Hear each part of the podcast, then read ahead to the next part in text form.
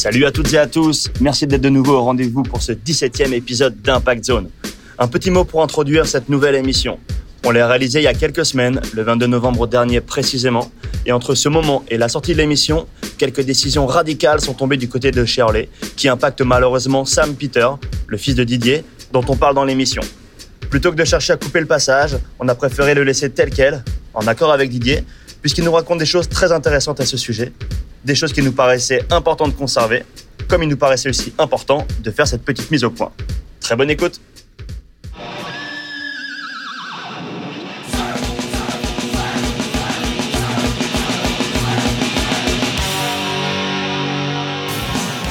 Salut à tous et bienvenue sur Impact Zone, le podcast français du surf, avec à mes côtés Rémi et Fredo à la technique qui bosse en silence pour donner écho à nos propos. On est euh, avec un nouvel invité autour de la table, un invité de marque qu'on a attendu depuis très longtemps, qu'on est très content d'avoir ce soir. Surfeur phare des années 90, surfeur phare des années 2000 et toujours présent aujourd'hui d'une manière un peu différente, mais il va nous en parler. Et cet invité, c'est Didier Peter. Salut Didier. Salut. Salut Didier. Salut les gars. Bon, une nouvelle fois qu'on a dit très très content de t'avoir parce que tu as beaucoup beaucoup de choses à raconter aujourd'hui. Euh, mais on a une manière plutôt classique de commencer l'émission et c'est Rémi qui va prendre le relais. Alors Didier, est-ce que tu peux te présenter, nous dire comment t'es arrivé au surf, tes premiers pas et tout ça? Donc, euh, ben, j'ai grandi au Sénégal. Mon père faisait de la planche à voile. Euh, j'ai grandi avec un grand frère qui avait trois ans de plus, qui était un peu l'artiste de la famille, le casse-cou. Et voilà. Donc, euh, un jour, il a ramené une vidéo de surf à la maison que j'ai regardé pendant six mois avant de pouvoir mettre les pieds sur une planche parce qu'il n'y avait pas de planche, il n'y avait pas de surf shop, il n'y avait pas de, il n'y avait rien. Le surf. euh, le surf, ça se limitait à Endless Summer en 67 ou 68, je crois. Je sais plus exactement la date. Et donc, il n'y avait pas eu de planche qui était restée euh, au Sénégal. Et les planches que utilisaient les gars, c'est soit quelqu'un qui allait en trip, qui les ramenait, ou soit des planches euh, de funboard revisitées en, en, planche de surf. Donc voilà, j'ai attendu le Noël d'après, six mois après avoir vu cette vidéo, qui était freeride, pour euh, pouvoir me mettre à l'eau avec l'ancienne planche de mon frère et que je remercie aujourd'hui parce que c'est quand même lui qui a amené le surf euh, de cette manière euh, voilà dans ma vie. Et T'avais quel âge? moi j'avais 12 ans. T'avais 12 12 ans. ouais. Donc j'ai surfé mon- 80. ma première session le 25 décembre euh, 83 1983 je m'en souviens très bien je me souviens de ma première vague. Et voilà c'est comme ça que le surf est arrivé dans ma life Donc euh, Dakar, c'était une, euh, une destination, comme tu l'as dit, pour, euh, pour beaucoup de, surfeurs confirmés déjà à l'époque. Toi, tu as commencé sur quel spot? Parce qu'il y a des spots plus ou moins chauds là-bas, non? Oui, en fait, le Sénégal a une richesse en variété de spots incroyable. Euh, Il y a très peu, par contre, de spots pour débuter, sauf à une certaine saison. Euh, J'ai débuté à la mauvaise saison, mais sur le spot du virage, qui a, il y avait un peu de rochers, mais c'était faisable. Euh, Je suis resté dans les mousses au bord, et voilà, ça a tout de suite euh, gros coup de foudre. Et par contre, pour progresser, c'est, il y a des vagues de rochers euh, qui sont, il y a des progressivement qui peuvent t'amener à progresser rapidement, à avoir un, un, flow, un, répertoire euh, varié. Et voilà, c'est un point commun du surf au Sénégal. Quand on regarde les surfeurs sénégalais aujourd'hui, je, je regarde les, les gars du village de Ngor qui ont, qui ont commencé, euh, les Sénégalais du village, et ils ont tous un flow euh, incroyable. Et donc ça, c'est lié aux, aux spots qui sont dans le, dans le, euh, la phase de- dans la, le chemin initiatique du surfeur sénégalais, il va surfer le virage, qui est le spot où j'ai commencé, le beach break. Ensuite, il va aller à Ngor, qui est une vague qui finit dans beaucoup d'eau, donc euh, il n'y a pas de risque euh, d'aller dans les rochers. Et après, on va sur la côte sud, directement dans les rochers, dans les oursins. C'est là où il y a la fameuse vague du Club Med? Il y a le Club Med, il y a le Vivier, qui était mon spot préféré, qui est toujours hein, un de mes spots préférés. Et il y a le Secret, qui est la première expérience euh, aussi euh, dans les rochers. C'est là où les gars donnent des cours de surf. Voilà, faut un peu calculer son coup, faut un peu être euh, voilà, faut avoir des chaussons. Nous on n'avait pas de chaussons, on surfait en Vans. Voilà, pour te dire, on n'avait pas de wax, on Souple. waxait à la bougie, euh, on s'est démerdé, ouais, vraiment, mais c'était une époque formidable. Et donc, vous aviez ben, les spots, vous aviez les planches, vous aviez les, les vans et la wax. Mais euh, est-ce qu'il y avait déjà des modèles, des mecs un peu plus vieux qui surfaient qui, pouvaient, qui vous tiraient vers le haut? Le modèle, c'était les vidéos qu'on arrivait à avoir. Et euh, ouais, deux trois anciens surfeurs de Dakar qui avaient vraiment un pur style. euh, voilà, des gars qui avaient commencé avant nous, quoi, qui étaient nos légendes, quoi, nos légendes locales. Voilà. Donc ça, entre ça, les Freeride, qui a été vraiment un film déterminant qu'on a vu deux fois par jour avant avant d'aller surfer, après d'aller sur- après la session, pendant je sais pas, pendant un an. Donc euh, on connaît tout le film par cœur, quoi. Voilà. Et quand tu dis on, c'était qui alors les euh, Ben, les, les boys de Dakar, mais surtout, euh, moi, je surfais avec Philippe Malvaux. Donc Dès les débuts, vous avez vraiment commencé on- ensemble ouais, en fait, on, on jouait au tennis ensemble.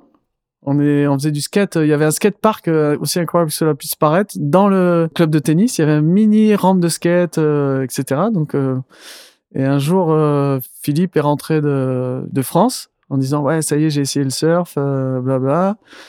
Et moi, j'avais déjà vu la vidéo de. J'attendais juste ma planche. Et donc, il, voilà. Et après, quand je m'y suis mis, on, faisait euh, covoiturage, entre guillemets, avec lui et d'autres potes du Sénégal. Voilà, on était une petite bande de 4-5 et, souvent on était ensemble. Et à partir de quel moment t'as vraiment, euh, ben, t'as as commencé à acquérir un petit niveau, envisagé de faire de la compète Les compètes ont commencé là-bas ou il a fallu attendre euh, Je captais rien. Moi, je- la compète, c'était vraiment pas un truc euh, par rapport à ce qu'on voit aujourd'hui. C'est vraiment pas dans le. Mais j'étais très compétiteur quand je jouais au tennis et très euh, voilà. Mon père est très compétiteur aussi euh, dans dans ce qu'il faisait, donc j'avais un peu ce modèle.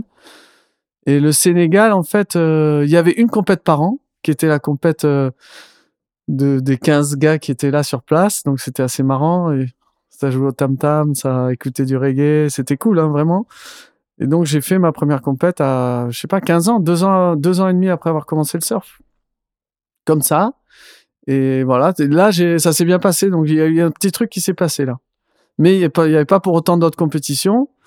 Et c'est plus tard que je me suis mis à la compète en France. euh, parce que mon frère, euh, qui était très mauvais élève, a été obligé de rentrer en France. Il s'est retrouvé à Nice. Et comme euh, il surfait euh, sur place, euh, les gars du club local lui ont dit, bah, tiens, euh, et il s'est sélectionné au championnat de France. Et comme il y avait, il y avait deux places pour un junior en Méditerranée, mais il n'y avait pas de junior à l'époque. J'étais le second junior. Je suis allé en Méditerranée m'inscrire au club de l'Arrest Surf Club de Nice et j'ai comment, j'ai, j'ai pu obtenir ma sélection.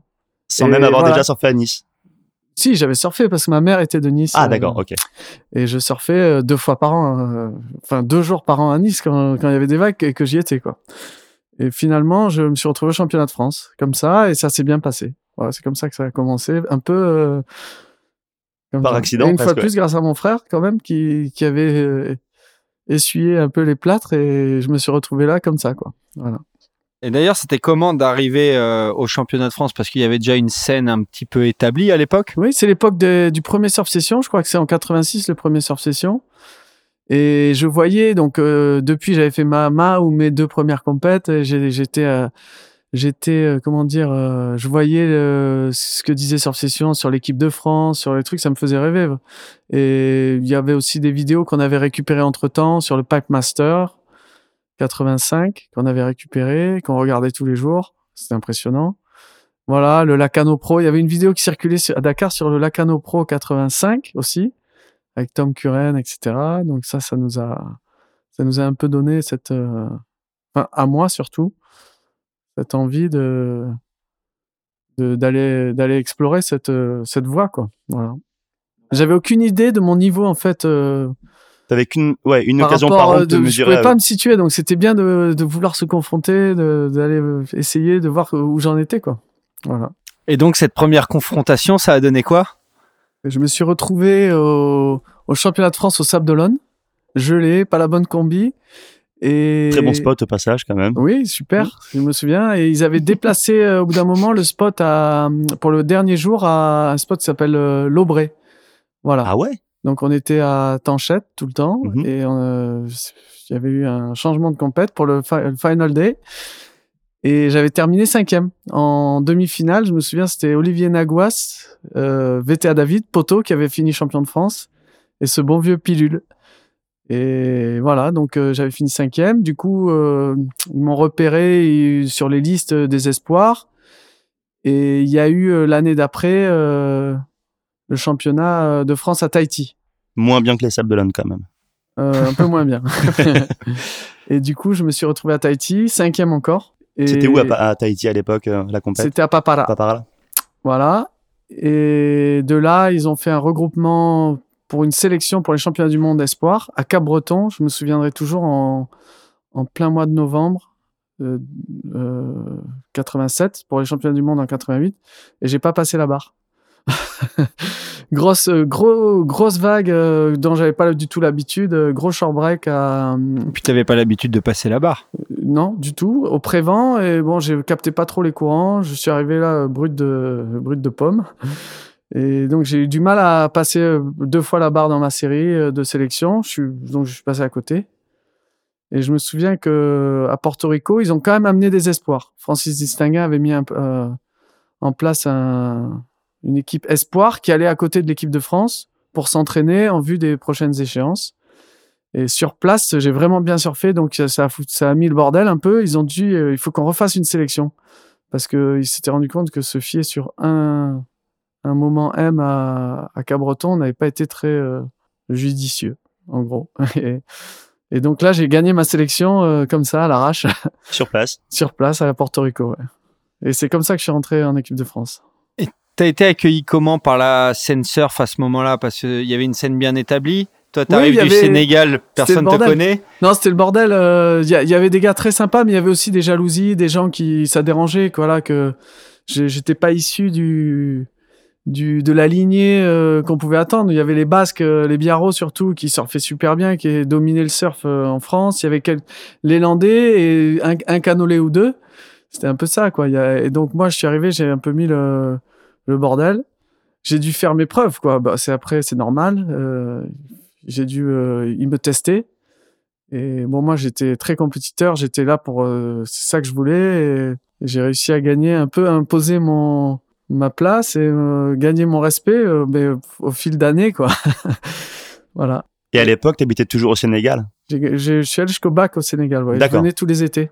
Et en fait, euh, après mon bac, je, je, je suis venu ici. euh, je faisais des stages en, en dans, je, faisais une étude, des études à Paris et je faisais trois mois de, de stage euh, à, chez Quicksilver ou chez Surf System euh, et Surf Session.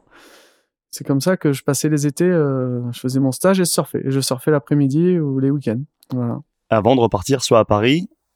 Ah, J'étudiais à Paris, ouais. Ouais, ouais, d'accord. Je venais soit, je venais cinq week-ends par euh, par an, Mhm. Où j'allais en vacances, euh, vacances de Noël, je faisais un surf trip, où je retournais au Sénégal, vacances de Pâques, pareil, vacances de février. euh, J'essayais de venir surfer un maximum ici, quoi. Donc après ton bac, quand même, les- le surfing a été un petit peu limité. Oui, assez limité, ouais. Mais dès que je pouvais, c'était à 200%, quoi. Et comment tu faisais pour, euh, par rapport au calendrier de compétition euh, Tu descendais sur des week-ends quand Mais il n'y même avait pas énormément de compètes hein, déjà, euh, mais je venais, euh, ouais, dès qu'il y avait une Coupe de France, c'était ça l'objectif à l'époque.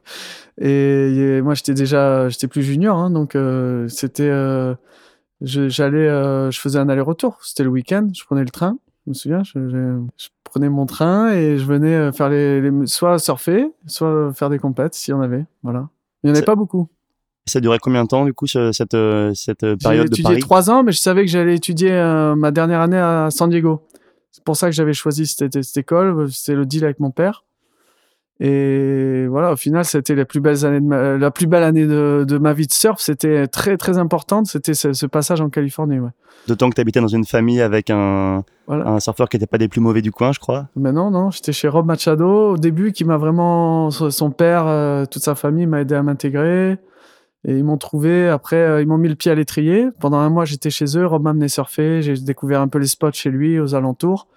Et après, je suis à Blacks Beach euh, avec euh, mes roommates, dont Evan Slater, qui a fini par bosser pour Surfer Magazine, Surfing, le surfeur, et Gros chargeur de Todo Santos. Gros chargeur, voilà. Et c'est marrant parce qu'il est revenu euh, il y a quelques années qu'il bossait pour Hurley. Il est revenu, on a été à, à Parlementia surfer. euh, on s'est fait une petite session gros là. et il n'avait rien perdu. Je me Voilà. rappelle, ouais, dans le début des années 90, de ce gars-là, il était. euh, chaque fois qu'il y avait une session à Todo Santos, il y avait des, des photos Ouais, de ouais. ce gars. ouais. C'est même installé à San Francisco, à, enfin à Santa Cruz. Il Pour allait Mavericks, euh, ouais, pour ouais. Mavericks à fond. euh.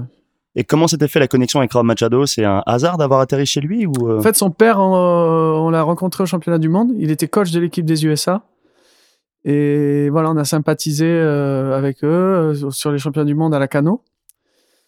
Euh, Donc en 92. en 92 et moi mes, mes études prenaient en janvier 93 donc euh, il a dit ben contactez-nous. euh, et j'avais rencontré un, un homme incroyable qui était, qui avait une fortune et qui, qui avait créé une fondation pour les sportifs et qui s'appelait Bruce Hopling et qui m'a donné une bourse. Donc, il- sa bourse, en fait, il m'aidait un peu dans me- mes frais et il m'avait prêté une voiture pour mon séjour aux USA.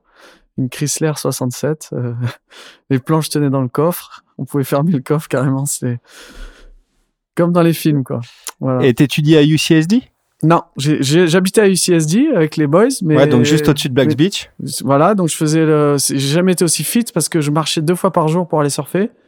Ou s'il y avait la clé avec Evan, qui, euh, qui était le capitaine de l'équipe, euh, des fois il m'amenait, il me descendait, j'ouvrais le, j'ouvrais la porte. Euh, donc ça c'est un privilège hein. quand tu, tu vis là-bas. Tu sais qu'il y a très peu de clés, euh, très peu de gens qui ont la clé pour descendre et monter.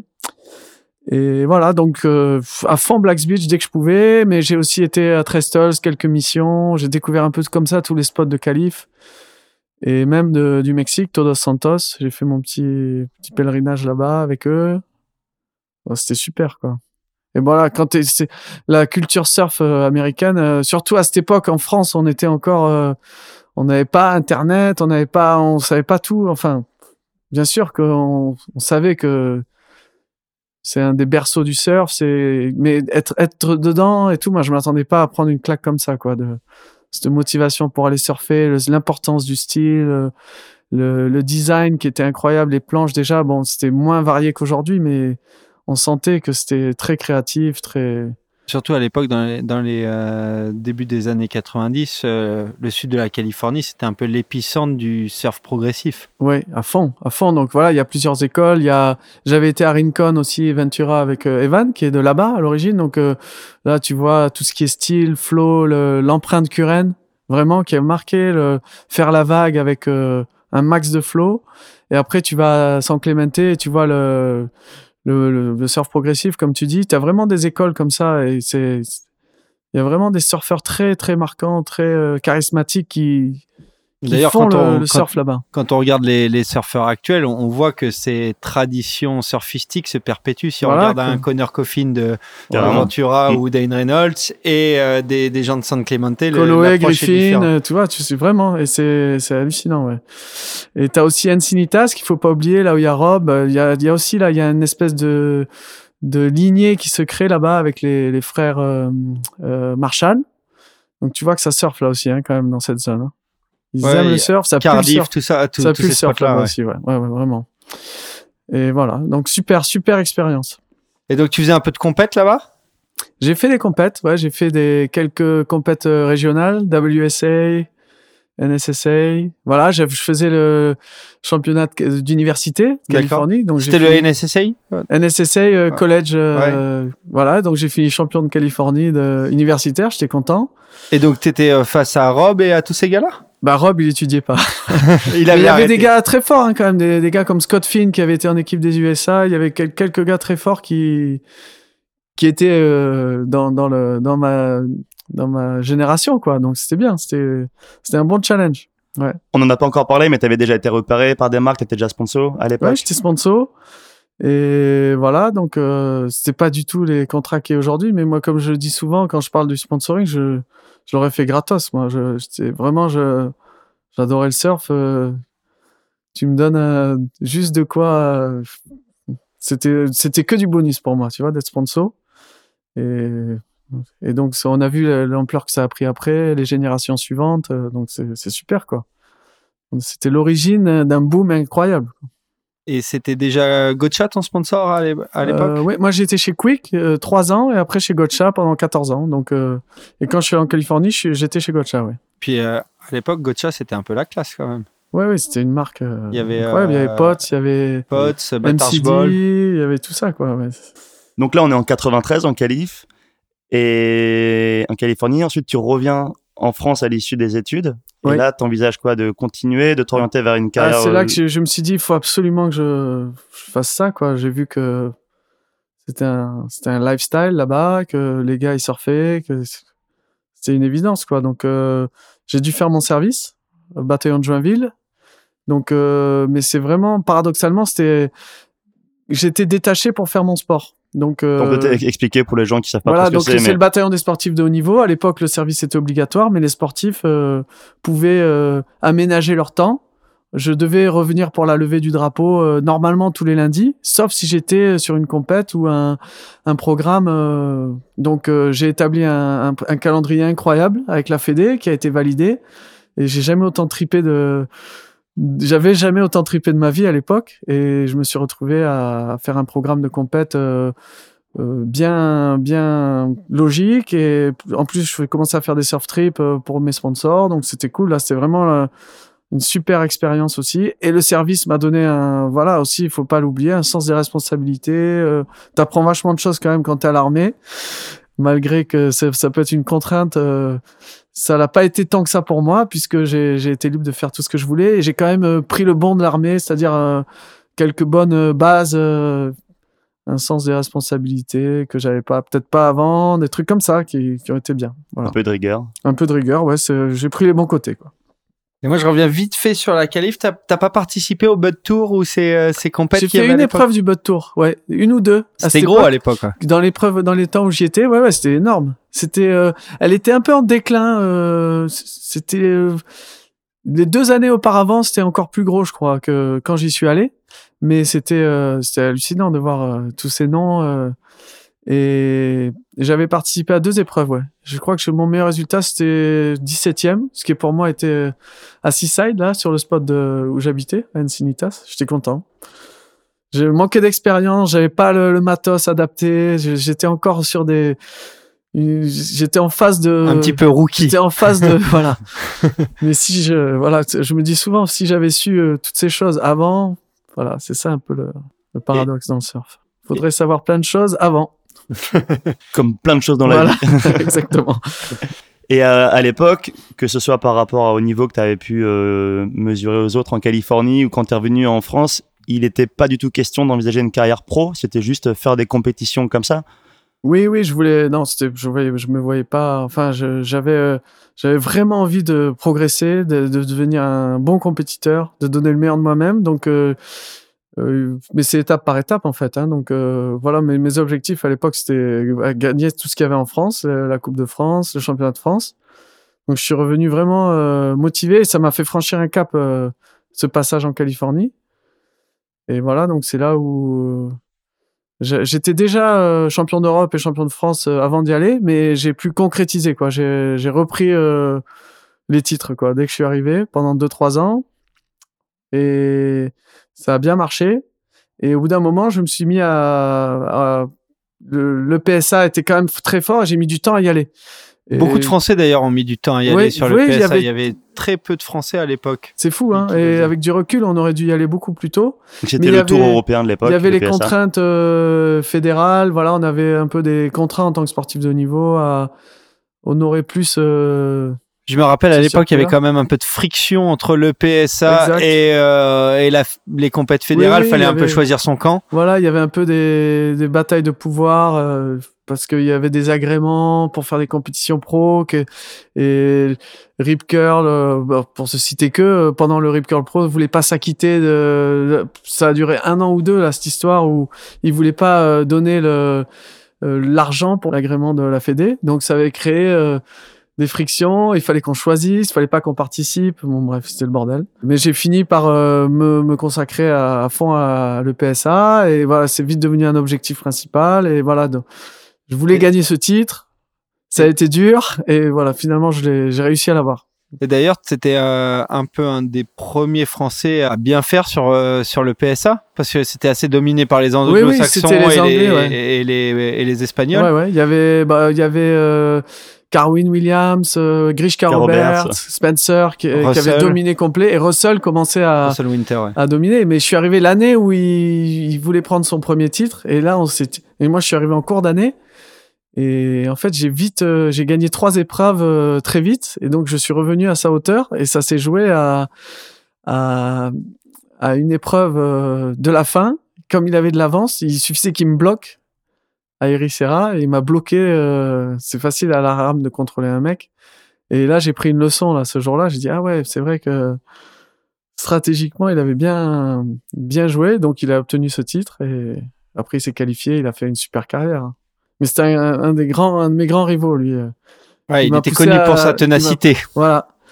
Et, mais c'est bien. C'est au final, c'est ça qui nous a fait progresser, euh, d'avoir des, des, des- comment dire, des, des rivalités comme ça. C'est hyper bien. Et tu t'es mis sur, euh, sur le circuit EPSA et là, il y a un peu tous les Français qui ont suivi d'ailleurs. Ouais, il y avait, bah, on a tripé avec Laurent Pujol. euh, il y avait Boris Le Texier, Fredo Robin. Donc il y avait toute une petite bande là. C'était bien sympa. Des super années. On allait en Italie, on allait euh, à la Torche. tu sais, Le circuit c'était un peu partout. L'Espagne. Voilà, on partageait les frais. C'était vraiment des belles années quoi. T'étais Ouais. coloc avec Laurent Pujol à Biarritz? Ouais, ouais, on a vécu ensemble euh, plusieurs. euh, on a tripé ensemble aussi sur le tour. Ouais, c'était top. Laurent, euh, voilà, il a apporté aussi quelque chose de, une- de- de- Nous, on croyait pas trop au surf pro et Laurent est arrivé de- des États-Unis à Voilà, fond. lui aussi, euh, comme toi, il avait un petit bagage. parce euh, que lui, il a cette culture, il a grandi avec des gars qui ont qui ont qui se sont dé- dédiés au surf et qui et qui ont vécu du surf et il a amené cette ouverture d'esprit et cette euh, voilà, il faut faut voir là, faut voir grand, il faut y aller quoi quand tu as, ce rêve et voilà, il a un peu changé nos mentalités, on y croyait à moitié, on se disait waouh waouh. ouais. Il y a eu Seb Saint-Jean qui était le premier pro français qui a eu ce- cette chance d'être pro et d'avoir des contrats et nous on, Laurent est arrivé, on s'est dit bon ben c'est possible quoi. Et voilà. Donc merci Laurent. T'as parlé du Lacano Pro tout à l'heure à travers une vieille vidéo que vous aviez trouvée à l'époque au Sénégal. T'as parlé de Rob Machado. Il Ouais. y a une anecdote euh, intéressante euh, en 94 sur la compétition quand t'es wildcard Ouais. et que tu te retrouves face à lui. Mais finalement, ben, la, la compète qui nous faisait rêver sur la vidéo, ouais, euh, euh, Gotcha était le sponsor et j'ai finalement obtenu une wildcard euh, en 94. Et il se trouve que je tombe contre Rob, euh, qui m'avait hébergé l'année d'avant, c'était mon, mon idole, mon idole. Il arrive deuxième mondial à la cano et je me retrouve contre lui. Et en plus, je surfe avec une planche qui m'a vendu, une planche, ma, ma meilleure planche que j'ai jamais eue, une planche magique. Et là, euh, c'est des conditions compliquées de, où il fallait du sens marin, ce qui était un peu mon fort à l'époque. Et c'était sur trois vagues. Et Rob, euh, Rob dominait la, série. Et à la fin, je me souviens, j'avais besoin que d'un 5,75. Je sais même pas s'il y avait les scores à l'époque, s'ils annonçaient ce dont tu avais besoin. Mais je sais pas, j'étais vraiment en état de grâce dans cette série. Tout est passé. Donc, il y avait deux mètres à la canot très compliqué. Et je me souviens avoir rentré un re-entry. Je sais pas encore comment je l'ai rentré. Et à la dernière minute de la série. Comme quoi, euh, des fois, sous, sous la- l'adrénaline et le, l'envie de gagner, on peut faire des choses. Et voilà, j'ai gagné cette série. Donc, j'étais vraiment embarrassé pour, euh, j'étais gêné parce que d'un côté, euh, je voulais pas compromettre euh, son, son truc, mais bon, j'étais quand même content d'avoir pu faire une série contre lui, d'avoir euh, pu tirer euh, ces- cette énergie de, de moi pour euh, y arriver, quoi. Voilà. Il l'a mal pris ou? Du tout, allait. du tout, on s'est embrassé, enfin voilà, quoi. Mais bon, voilà, il a pas eu le titre cette année, je sais pas si c'est à cause de moi, mais il était bien parti en tout cas, il surfait, il, il était en feu, il a les deux. Il y a des gars comme ça, comme Toledo qui arrive ou Fanning dans une génération, tu te dis lui, c'est le futur champion du monde, il, surfe- il va trop vite, il surfe trop bien, il, il a tout. Et Rob, c'était un peu ça. Il a peut-être manqué euh, face à un Kelly de, de Niak euh, à un moment, il, il voulait pas jouer le jeu de, de cette euh, guerre, euh, guerre de compétition, mais il aurait pu largement avoir des titres euh, mondiaux. Ouais, il est passé à côté Il aurait pu en prendre quelques-uns, Kelly. Ouais. En tout cas, on a de quoi introduire parfaitement le premier morceau de l'émission. Et euh, le morceau, il est issu de la vidéo The Good Times de Taylor Steele, sortie en 96. Et il illustre la part de Rob Machado et la grande classe parce que c'est avec un morceau de son propre groupe de l'époque, Sack Lunch, que euh, Rob illustre le morceau. Le morceau, c'est Zoo TV. Le groupe, donc, Lunch, c'est vénère. Ça correspond à l'époque. On écoute et on se retrouve tout de suite après.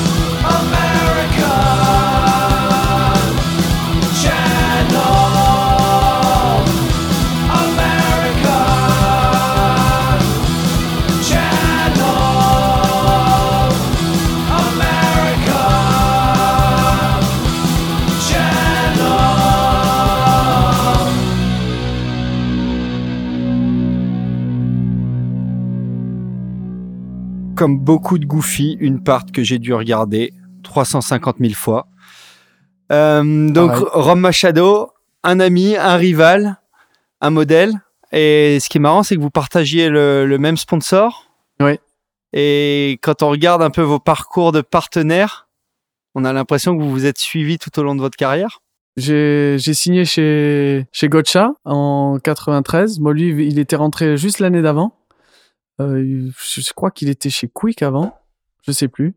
Mais voilà, il avait signé un gros deal avec eux et bon, on sait qu'ils ont développé son image. euh, il a développé une super image euh, avec euh, bon, ses planches avec Hendrix et tout ça. Il a vraiment fait des trucs sympas. Et Gotcha ouais m'a suivi et en Europe ils avaient besoin de de lancer après Seb Saint-Jean un- un- une continuité quoi de continuer ce qu'ils avaient bien lancé. Et voilà donc euh, moi j'étais super content d'intégrer le team avec toutes les légendes du team et Et à l'époque, c'était une marque majeure du paysage euh, surf oui industry. oui c'est la première marque qui a fait plus de 100 000 dollars euh, 100 millions de dollars de, de chiffres. Ils avaient les pubs les plus euh, créatives. Ils, re- ils amenaient un renouveau dans le surf euh, bon euh, dans toute l'époque du fluo ils ont été à fond avec des ils ont vraiment été hyper créatifs euh, dans les slogans aussi. C'était c'était bon moi j'étais j'étais super content de d'être dans cette marque quoi. C'est bon après je me suis retrouvé euh, il m'avait invité euh, dans la je- il y avait une maison de team à Hawaï. Je me souviens j'étais trop content d'y aller. J'avais dormi par terre dans le par terre carrément. Mais c'était super quoi de je faisais partie de d'un d'un truc euh, ouais sympa et et Et- d'avoir euh, contribué à ça en Europe c'était sympa T'étais le premier rider européen de la marque non, il y a eu Seb Saint-Jean qui a, qui a Non, mais je veux dire le plus gros à l'époque, en tout cas, le numéro ah, un. Oui, euh, à, bah, à cette époque, oui, ouais. Donc voilà, ils, ils attendaient euh, que, que non seulement tu fasses de la compète, mais que tu développes ton, ton image. euh. Donc voilà, je pense qu'il a compté pour, pour le plus pour eux au final, c'est le côté pipeline, charging, etc. Euh, Je pense que toute l'image euh, développée, euh, voilà, et je pense que c'est toujours aussi important aujourd'hui de pas oublier euh, ce qui fait rêver les gars. C'est pas la compète certes, mais c'est surtout euh, est-ce que le surfeur est excitant, est-ce qu'il a quelque chose à dire et à montrer quoi, tu vois? Donc est-ce qu'il est-ce qu'il veut, est-ce qu'il a cette quête de devenir un surfeur complet, voilà.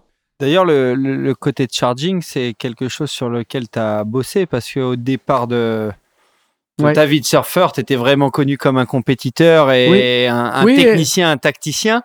Et un chicken, les gars me traitaient de chicken. Les, ce que tu disais au début, j'ai eu des problèmes euh, quand je pour m'intégrer. Euh, on savait pas de moi et moi je savais pas de moi mon potentiel euh, pour les grosses vagues ou quoi. Et, et il fallait que je les fasse mes preuves. Voilà donc euh, c'est c'est vraiment, je pense que quand t'aimes le surf et que on te met une vague parfaite devant toi, même si elle te fait peur, il y a un truc en toi qui te dit euh, fuck, faut que je faut que je la prenne cette vague. Et voilà donc moi c'est comme ça que et j'ai vu des gars comme Dereco quand je suis allé à Pipe. euh, bon, il mesure 1m55, quoi. Il, il- si lui, il meurt pas à Pipe, en faisant pas d'erreur, si je fais pas d'erreur, je vais y arriver. Donc voilà, j'ai eu plusieurs motivations qui m'ont dit, euh, que et cette vidéo que j'ai vue en 85, euh, je me suis dit, j'y croyais, quoi. Vraiment. Et après, j'ai, t'y crois, mais il y a toutes les barrières qui se mettent devant toi, le, les frustrations, le, les locaux, le, le temps passé à, à être frustré, ouais, la peur aussi euh, qui doit être là tout le temps. Donc euh, voilà, c'est tout un, un rapport de force, mais au final, si tu as envie, je pense que tu vas y arriver. Tu vas arriver à avoir ta vague parce que voilà, c'est juste une question de temps et de d'effort, de patience. Et tu as passé pas mal de temps. Oui. Ouais, ouais, j'ai passé. Mais qu- quand tu aimes, le temps compte pas, quoi. Tu, tu pourrais rester, euh, je sais pas, moi, je pouvais rester 4 heures à l'eau. euh, Il n'y a pas d'histoire de, ah, ça fait 4 heures que je suis à l'eau. C'est juste, euh, voilà, il faut. Il y a un truc que tu peux pas tricher. euh, Tu peux pas tricher à Hawaï ou à Pipe. C'est tu peux pas y aller pour les mauvaises raisons. Tu peux pas dire, ah, je vais y aller, je vais prendre ma vague, je vais avoir ma photo. Oui, c'est, c'est, ça peut être une motivation, mais si t'aimes pas ça et si t'as pas euh, l'humilité, la patience requise, tu vas jamais prendre ta vague et tu vas être dégoûté comme beaucoup euh, de surfeurs français européens ont pu l'être. Tu vas abandonner avant même que ça ait commencé. Donc il faut avoir à la base euh, cette cette vraie cette envie profonde, ce feu qui te dit il, faut- il me faut ma vague, il me faut c'est trop bien, il faut que je il faut que je, faut que j'en prenne une quoi, faut que je fasse partie de ce truc quoi, c'est trop bien. Voilà. Donc, ton premier hiver à Hawaï, c'était en quoi, 94 Euh, oui, alors je, je devais pas aller à Hawaï en fait. Euh, je- je- je- j'ai gagné une Coupe de France à Mimizan. C'était mon club de l'époque. le billet d'avion, le prix c'était un billet d'avion à Hawaï. C'est la Fédé qui avait mis ça en place et c'était une super idée grâce à Baptiste euh, Dupouille qui, voilà, qui lui a toujours eu, comme je disais, un surfeur c'est au-delà d'un compétiteur, c'est c'est quelqu'un qui est complet, c'est quelqu'un qui qui, qui représente le surf avec un grand S. Et donc quand ils ont mis ça, c'était l'idée de de donner aux surfeurs français un peu plus de de, de matière, un peu plus de de texture, je sais pas comment tu dis quoi, un peu plus de consistance on va dire. Et donc j'ai gagné ce billet. Je me souviens, il y avait 2m50 à Mimizan, c'est pas facile Mimizan quand c'est gros, il y avait une, finale super arrachée. Boris Le Texier, tout le monde voulait ce, billet. Et voilà, c'était super ça- Il y a eu du niveau et bon voilà, j'ai fini par avoir ce billet. Je me suis retrouvé à Hawaï à 21 ans ou non 22 22 ans je crois. C'était 94 ouais, 22 23 ans. Et voilà, grosse révélation quoi. Je me suis avec Cap 2, Nicolas Capdeville qui lui avait l'habitude d'y aller pour les bodyboards euh, de bodyboard tous les ans, la Morée Boogie Contest. Donc euh, je me souviendrai, c'est lui qui m'a amené à Pipe, c'était la nuit, Et lui qui avait déjà un peu une petite notoriété là-bas, il avait déjà shooté Oui, quelques oui. bombes et tout ça. Oui, oui. Et voilà, il y avait Mike Stewart aussi en bodyboard. Euh, Je, je me souviens beaucoup le regarder dans toutes les sessions. Dès que j'allais à l'eau, c'est lui qui, voilà, il- il- j'ai appris beaucoup de lui, euh, comment il se plaçait, comment il, je me mettais sous lui, quoi, j'attendais voir ce qui se passe. Et donc Cap 2 m'a amené de nuit à Pipe. euh, ma première expérience à Pipe, c'est, je suis allé voir le Pipe de nuit. C'était un peu la, une pleine lune ou quoi, et c'est ça y était, quoi.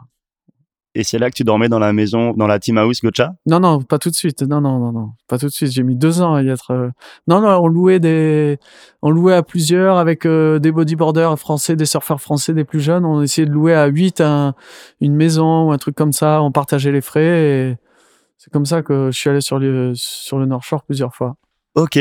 Tiens, voilà, du coup, j'ai retrouvé un magazine de l'époque, grosse couverture, Ouais. avec un bottom à pipe.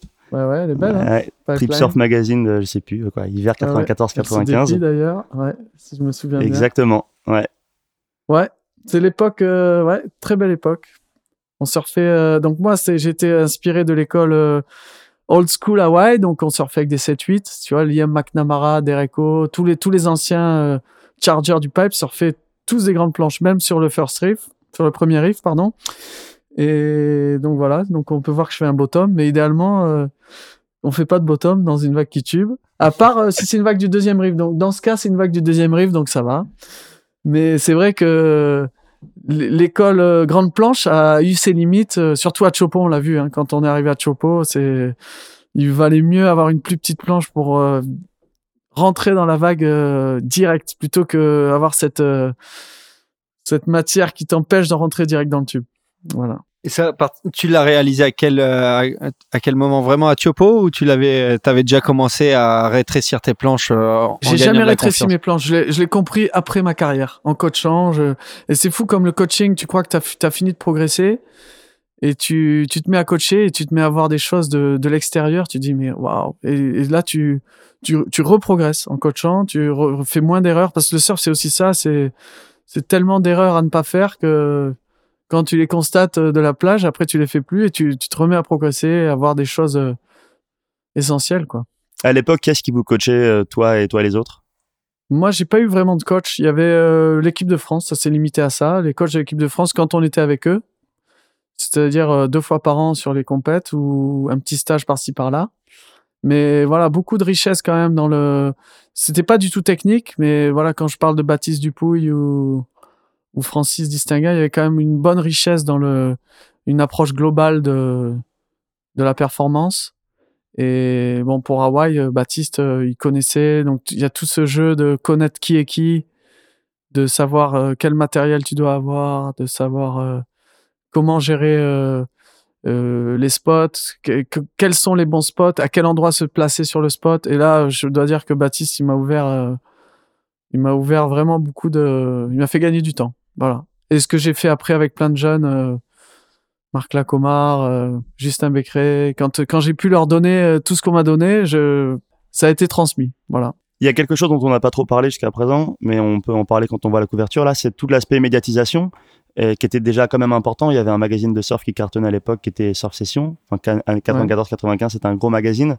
Comment toi tu travaillais des, euh, ton image auprès des médias, euh, auprès des photographes? Alors, il y avait Laurent Pujol qui, est, qui venait de cette culture, qui a, voilà, qui nous a un peu appris à, à lui bossait super bien avec les, les magazines. C'était le premier euh, free surfer français. Oui, en- ouais, il y avait lui, ouais, c'est vraiment lui, il a ouvert un, une brèche, quoi. Et, et du coup, moi, je, bah, je- il m'a inspiré. J'étais pas très bon, euh, j'étais pas aussi bon que lui, je crois, mais, mais au final, comme on était peu, il y avait, euh, j'ai appris sur le, sur la durée à, voilà, à, communiquer déjà, bah, c'est le plus important, communiquer avec les, photographes, euh, avoir une relation et être, euh, être euh, à fond quand il y a une session, essayer de se démarquer, de prendre les bombes, euh, voilà, tout ça, ça s'apprend et donc voilà, au final, j'ai pas dû faire un mauvais job, mais j'ai- y a personne qui t'apprend à faire ça, quoi.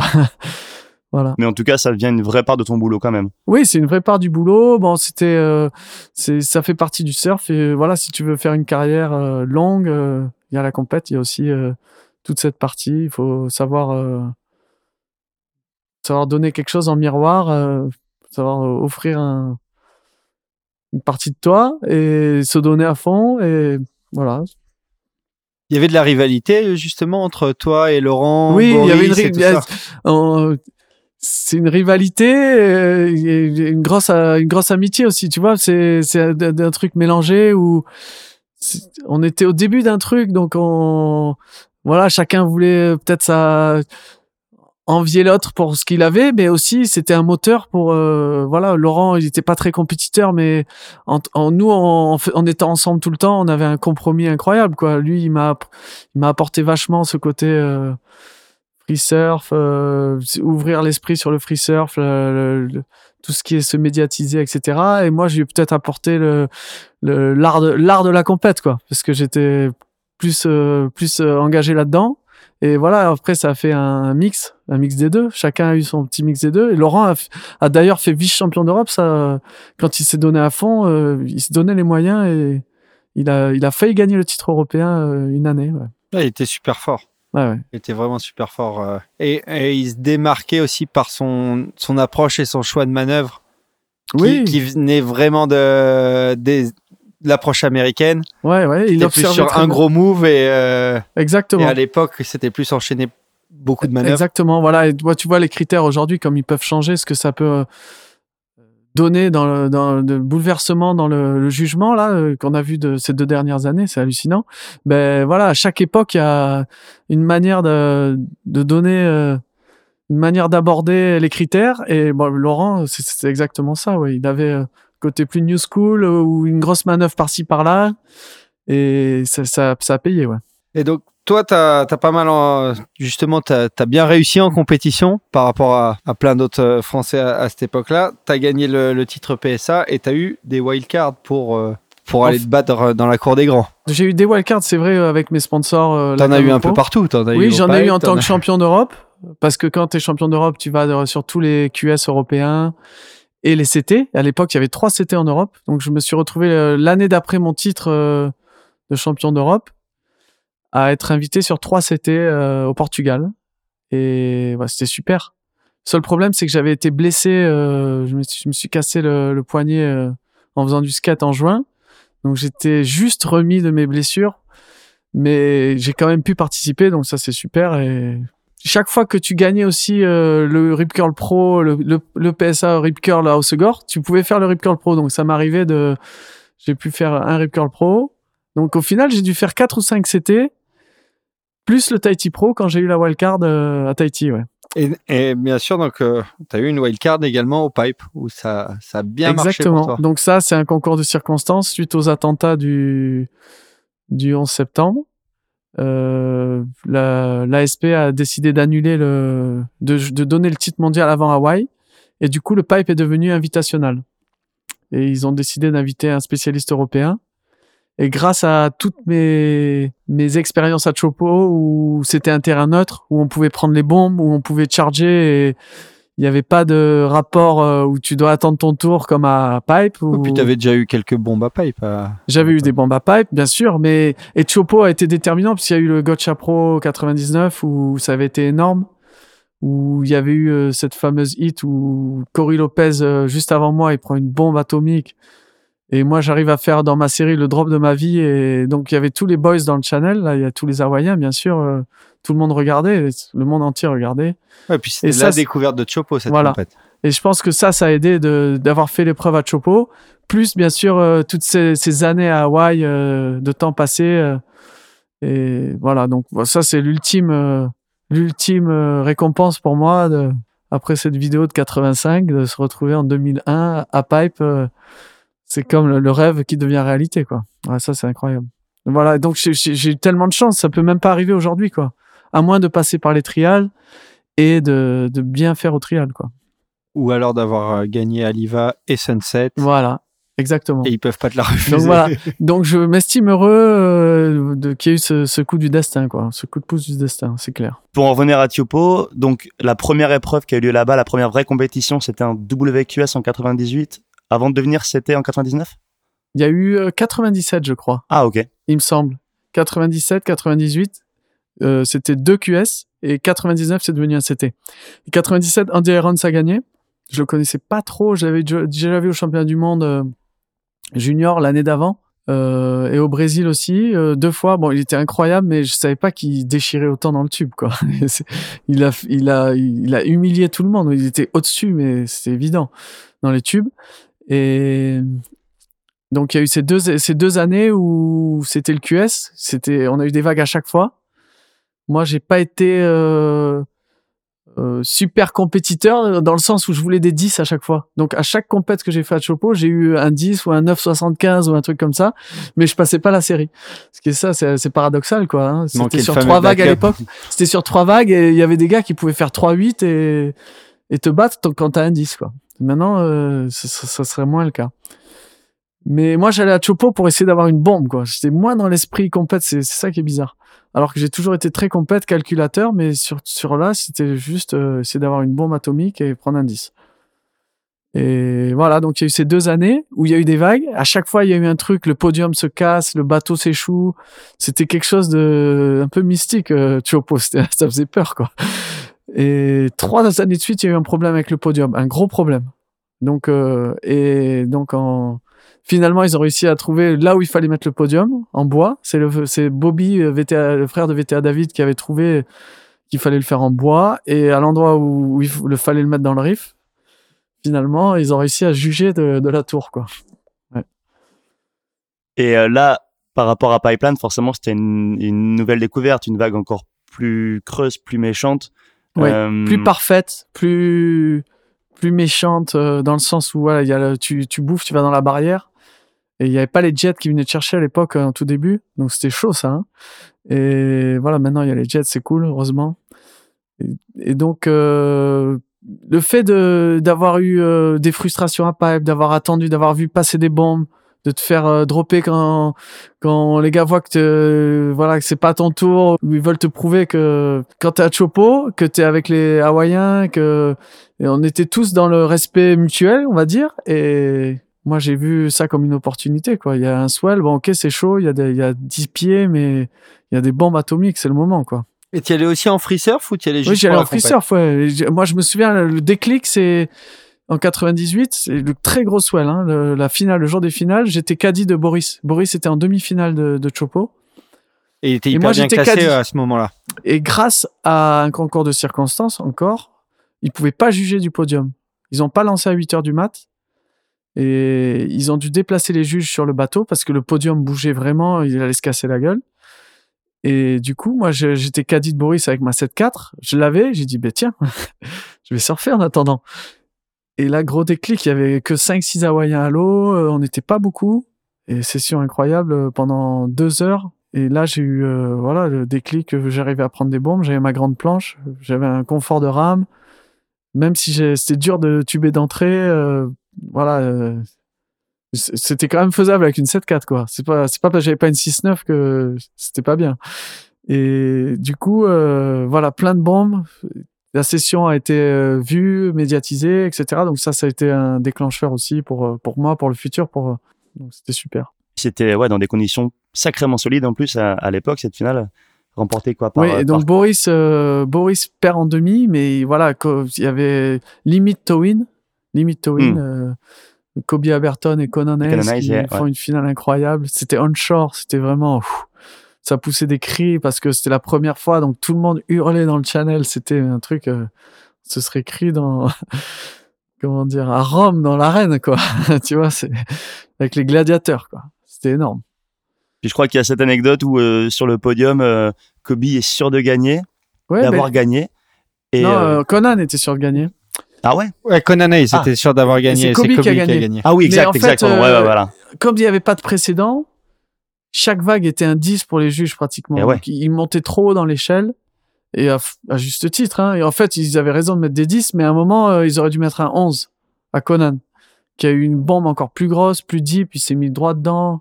Et je crois qu'il était en 8 pieds, lui. Hein. Euh, La vague, elle, je sais pas, parce qu'il faut quand même pouvoir les prendre, les planches, hein, euh, les vagues, quand elles sont énormes comme ça. Donc, c'était bien d'avoir une grande planche aussi. Et il a fait le tube qui valait 11. Et il pouvait pas mettre 11, les juges. Et donc, euh, voilà, il était un peu déçu. Il n'a pas été prendre son prix. euh, enfin, il est sorti du podium. Et donc l'année suivante, tu as eu ta chance via les trials. Voilà, Gotcha, euh, Gotcha Tahiti Pro 99 euh, rentre, euh, c'est un WCT. Et moi, je faisais partie du team euh, et je participe au trial. Grosse motivation, euh, je sentais que je, je pouvais y arriver. Donc, euh, mais sauf qu'en finale, je finis quatrième et il y avait que trois places. Donc, j'étais au fond du saut. Il y avait des gros clients. Bruce a, Bruce a gagné une wildcard. Ma, euh, Drolet, Ma- Manoa Drolet, et je sais plus qui était le troisième, mais bon, euh, au fond du saut, quand même content, mais au fond du saut parce que à, à une place de, de la wildcard.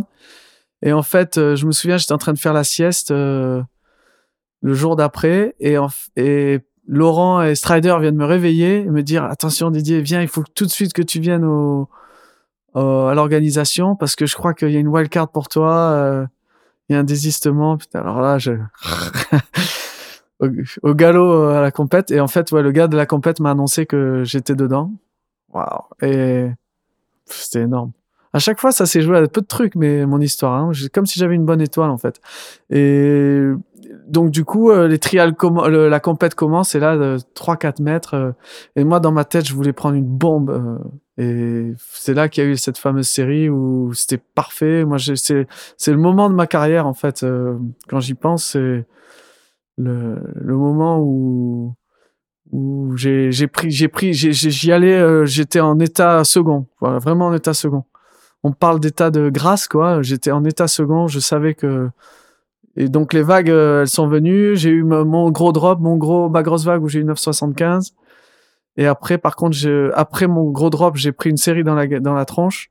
Je m'en souviendrai toujours. J'ai ouvert les yeux sous l'eau. J'ai vu un, un comme un champignon atomique quand ça fait il explose et tout devient noir là. Et ben là la vague elle a explosé sur le riff et j'ai vu noir. La lumière passait même plus à travers l'intensité de la mousse. J'ai ouvert les yeux sous l'eau et d'un coup j'ai vu noir et je me suis retrouvé euh, quelques secondes après euh, dans le riff et là j'avais plus d'énergie plus, plus de planche plus d'énergie le, le jet ski était là il m'a pris il m'a ramené au pic il me restait cinq minutes pour prendre une vague je l'ai pas prise quoi j'avais plus de j'étais fini mais c'était énorme voilà T'étais contre qui dans cette série? J'étais contre Bo Emerton et pareil, sur trois vagues, donc il a eu 3 sets. J'ai eu un 9,75, un 4,75 pour le drop. Et sur deux vagues, j'aurais gagné le hit, mais sur trois vagues, euh, il a gagné. T'as une mémoire prodigieuse en ce qui concerne les scores. C'est valable pour quasiment toutes tes séries Ouais. ou là c'est parce que c'était une série quand même euh, assez mémorable? Mm, Ouais, il y a des séries comme ça où tu te souviens quand même de tout. Et surtout que, ouais, c'est, c'est là où tu prends des gros scores dans les tubes normalement. Hein. Donc euh, voilà. Et j'avais pas eu de 10, j'étais un peu vexé. Mais c'est l'année d'après, euh, l'année d'après la- l'affaire Kobe euh, Conan. Donc là, avant d'avoir un 10, fallait. Je crois qu'ils ont pas mis, ils ont mis un 10 de toute la compète sur cette compète. Alors que il aurait mérité d'avoir quelques 10. Il, il quand même. voulait pas se, se Ils, faire ils voulaient plus là. planter les juges. Ils voulaient laisser de la marge. Bon, ils ont bien raison. Pour éviter le, le fiasco euh, qu'ils avaient eu euh, l'année d'avant.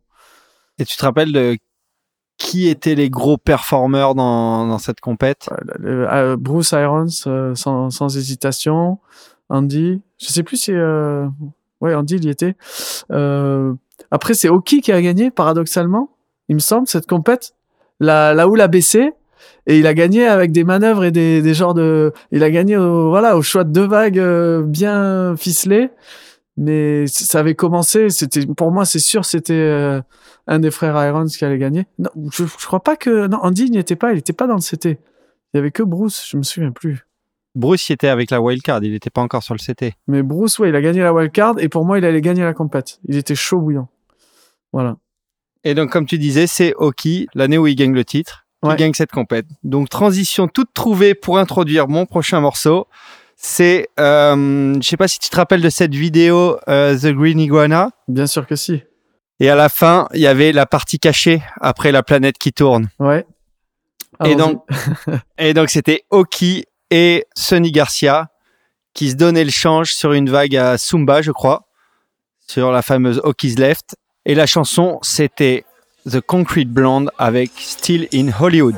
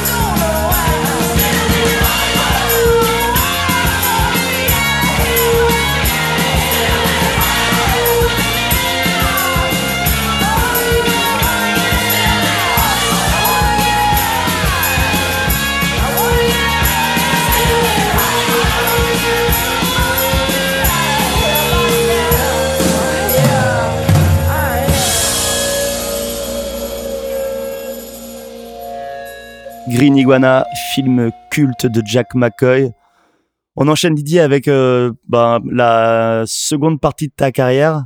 Après ta carrière de compétiteur, tu as, dérivé sur, euh, sur une, autre, euh, une autre mission, deux autres missions même, de coaching et de team management. Oui. En fait, euh, j'étais un des rares surfeurs de cette génération à avoir fait des études. Donc, c'est là que je me suis rendu compte qu'elle m'avait servi.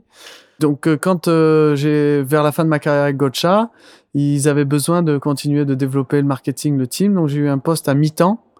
C'était un peu une transition euh, où je commençais un peu me mettre euh, dans le marketing de la boîte et développer le team. Donc c'est là que j'ai signé le premier contrat en tant que team manager avec Malik Joyeux à l'époque et Patrick Beven.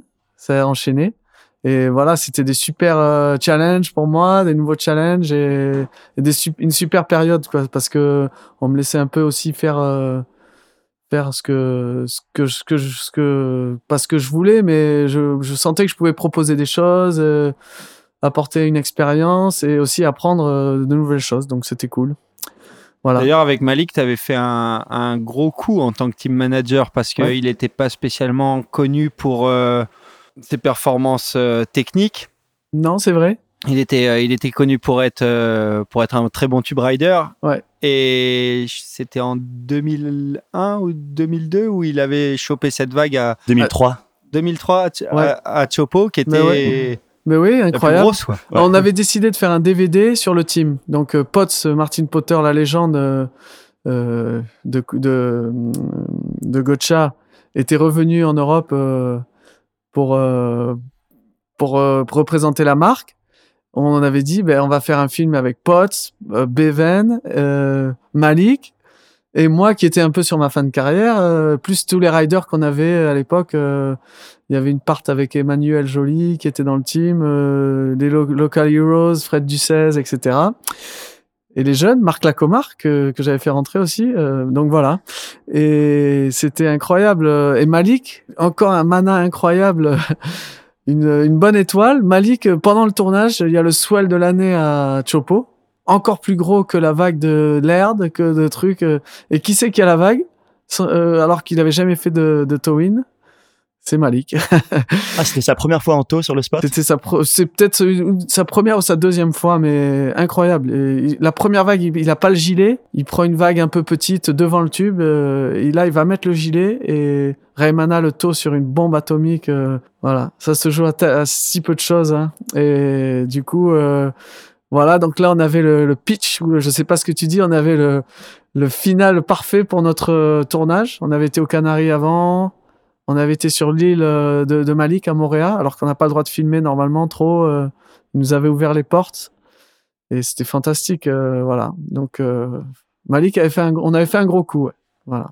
Et en parallèle de ce job de team manager, tu commençais déjà à coacher aussi. euh, Oui. Des riders? Alors ouais, c'est moi j'ai toujours été à fond euh, naturellement depuis euh, depuis toujours à donner essayer de donner des conseils. voilà. Donc quand je quand j'ai fini ma carrière de pro surfeur avec euh, je voyageais avec des plus jeunes dont Mickey Picon qui était déjà un bon stratège mais dès qu'on pouvait se, se, s'aider en compète en série se donner des conseils regarder pour pour l'autre euh, donc voilà c'est comme ça que ça a commencé un peu puis il y a eu les petits euh, ici du club d'Ossegor Marc, Johan, PV, Mathias Malem, toute cette génération. Moi, j'ai commencé à bosser. Donc voilà, j'ai commencé aussi le coaching comme ça. Et ça a fini avec euh, l'équipe de France, puisqu'ils avaient besoin de, porter un peu du 109, euh, une expérience euh, plus technique, on va dire, plus, du vécu du QS et des, des compètes pro. Et donc, on m'a proposé ce job aussi dans mon temps libre avec l'équipe de France, les équipes de France. Là, tu faisais les deux en même temps? Euh, Team Ouais, manager, c'était un peu euh, Gotcha bizarre, ouais. et, euh, et l'équipe de France. Ouais, c'était un peu bizarre. Ouais. Mais en fait, j'ai arrêté le team manager quand c'est devenu trop euh, trop pesant parce que j'étais plus convaincu par euh, plus euh, c'était plus ma fibre le le j'étais malheureux d'aller euh, d'aller au bureau. Par contre, aller coacher euh, euh, qu'aller coacher des, des gars, c'était vraiment ce que j'avais dans le sang. Donc voilà, ça s'est fait. J'ai j'ai fini par euh, par euh, par bosser euh, à plein temps avec la Fédé et quitter euh, garder qu'un contrat sponsoring euh, qui s'est fini avec Gotcha pour bosser à 100% euh, avec la Fédé et continuer un travail donc euh, des entraînements réguliers avec euh, la génération euh, Paulinado, Lacomar, Durus, ceux qui ont fait vice champion du monde. Voilà, c'était un peu historique ce qu'on a réussi à faire euh, en 2006 du coup avec derrière Owen Wright, Wilson, euh, toute cette Sally Fitzgibbons, on avait réussi à battre euh, les Américains, les Brésiliens au chez eux au Brésil. Donc c'était une super génération quoi qui avait Ouais, il y avait eu Qui des gros, aujourd'hui, voilà, on voit qu'il y a Johan dans le CT, Pauline est passée par le CT. Il y avait eu des gros résultats là, sur cette compète. Pauline avait gagné. Pauline championne, Jérémy Flores finale, quatrième, et Marc Lacomar fi- finale cadet, quatrième, et il, il s'était un peu emmêlé les pinceaux, mais il aurait pu euh, peut-être pas gagner, mais il y avait euh, Julie, euh, Owen Wright était vraiment très, très très dur à battre. Mais je pense que Marc il valait une seconde place sur ce, ce championnat. Et le côté coaching, c'est quelque chose que tu avais déjà en tête pendant ta carrière de surfeur? Tu pensais déjà à l'après? Pas vraiment. J'étais très stressé. Euh, je savais pas vraiment. euh, Quand t'es à fond dans une vie que t'adores tellement, tu sais, tu, ça, ça, t'angoisse de, de penser à la suite. Quoi. Tu te dis, il y aura rien de mieux. Il y aura pas de, il y aura pas, il y aura pas, il y aura pas mieux que ça. Et du coup, euh, fin- en- finalement, en coachant, en me prenant, c'est la même chose. Quoi. D'un autre, c'est comme regarder euh, un verre euh, d'un côté ou de l'autre. Quoi. Moi, je le voyais de l'autre côté, mais ça, je me suis pris au jeu du coaching et c'était euh, tellement naturel que. Surtout qu'à ton, é- à ton époque de, de compétiteur, c'était dur de se projeter en tant que coach parce qu'il n'y avait pas encore vraiment Non. de métier de coach de disponible. Non, du tout. Et voilà, donc c'est un truc. euh, Mais je, je sentais en coachant qu'il y avait trop de choses à faire, à dire, à... que voilà, donc euh, ça a continué. Et la Fédé, t'as- donc tu as eu des, des résultats super encourageants, mais euh, ça s'est terminé un peu de façon brutale, non? Oui, parce qu'il y a eu un peu de politique. Il y a eu, euh, ils ont, ils ont viré euh, des gars que j'appréciais beaucoup, qui, euh, qui m'ont beaucoup formé en tant que coach et qui à l'époque m'avaient apporté, comme Baptiste Dupouille et quoi qu'ils aient fait, quoi que ils faisaient vraiment du bon boulot pour nous, pour, pour, ils, essayaient de faire des bonnes choses et la manière dont ils, ont été remerciés, surtout moi, ça m'a pas plu. Donc j'ai posé ma démission directe et, et à l'époque Volcom m'avait déjà proposé de faire un, un job euh, en coach euh, privé pour eux. Et du coup, je les ai relancés et je, je suis allé bosser pour Volcom. J'ai posé ma démission et voilà. Donc là, c'est euh, le marketing manager surf qui était venu te voir pour dire euh, on a Oui. besoin de quelqu'un de voulait, qui... il voulait un coach, il voulait structurer pareil un team. euh, et il savait que j'avais une, une, une corde à mon arc en tant que team manager de l'époque à Gotcha. Et il voulait vraiment recruter un team, euh, des bons, des, des, des, des gars solides dans le team. Donc c'est comme ça qu'ils ont eu euh, Johan Duru, William Aliotti qui est toujours dans le team aujourd'hui, Charlie Kivran. C'est toi qui les as fait rentrer, ces gars-là? Ouais. Ok. Bon, enfin, il y avait, euh, il y avait euh, Simon Young qui était team manager, mais il n'avait pas réussi à trouver la clé pour. euh, là, c'était l'élément supplémentaire dans le team qui disait, qui, disait aux gens, mais venez, euh, il y, a un- coach, voilà, c'est Didier, il va coacher, il va apporter une expérience. Donc voilà, ils avaient, besoin de ce, poste en plus pour donner plus de crédibilité à, l'entrée dans le team, parce qu'il y avait des marques qui avaient vraiment un bon Quicksilver, euh, Billabong, Rip Curl, euh, ils avaient tout pour, euh, pour attirer les riders chez eux. Et voilà, c'est comme ça que ça s'est fait. D'ailleurs, euh, Johan Duru, c'est- c'était un peu le, le transfert qui avait fait du bruit à l'époque. Parce que euh, Quick, euh, Quick avait mis un, un, un bon, un bon budget sur lui, avec film à la clé et tout ça. Un Ouais, film en cours qui est jamais sorti, du coup, d'ailleurs, du fait du changement non, euh, non, de sponsor. ouais, ouais. exact. Et toi, t'es arrivé à ce moment-là et tu, Ouais, tu, l'as fait bouger. Ouais, mais si tu veux, Johan, il avait besoin d'être leader. Il avait besoin d'être leader et il n'était pas, il n'allait jamais l'être avec. euh, il y avait Michel Borez qui était déjà plus engagé en- dans les résultats et surtout Jérémy. Et donc voilà, même Michel l'a compris après, il vaut mieux être euh, le leader euh, d'une autre marque quand tu as ce talent, quand tu as. Voilà, et Quick, euh, Quick euh, avait les moyens de plusieurs leaders, mais ça allait durer combien de temps euh, Je pense qu'il a fait le bon choix, euh, Johan, à la fin. Et voilà, aujourd'hui, c'est le leader de Volcom. Il, il s'est épanoui, il a fait sa carrière, euh, donc il a fait le bon choix pour moi. Et parle-nous de William Aliosti aussi. Euh, William, il est arrivé à, ben, il a frappé fort d'entrée de jeu. Ouais. Et euh, il y avait une, il y avait une filiation un peu entre William, entre ouais. toi et lui. Il y a même une ressemblance. Enfin, c'était assez marrant en fait. Ouais, ouais, c'est peut-être mon fils caché, je sais pas. Non, je rigole. Mais en tout cas, euh, William, c'est un coup de cœur vraiment. Il a, il est arrivé dans les espoirs. Lui, quand je faisais les, j'a- j'avais mis en place un stage espoir national avec les coachs, euh, les coachs et les, athlètes. euh, donc, on mélangeait les, les athlètes et avec euh, différents coachs. Donc, moi, j'avais récupéré les, les athlètes, euh, les espoirs, on va dire, euh, des îles sur un coaching. Et William, il essayait de faire des énormes airs et des énormes turns. Voilà. Et il avait cette, cette glisse, cette, euh, cette espèce d'appui dans le rail quand, quand, il, quand il appuyait, ça, ça faisait quelque chose, quoi. Il y avait une synergie avec la vague et, et donc euh, voilà, rien de plus, mais vraiment j'avais kiffé. Au, moment du coaching, lui, il avait bien kiffé euh, euh, le coaching, comment on pouvait communi- notre communication. Et il m'a demandé, il m'a supplié de rentrer chez Volcom. Et on avait un, team tellement riche que on avait dit non. Moi, j'avais proposé, mais on avait dit non une première fois.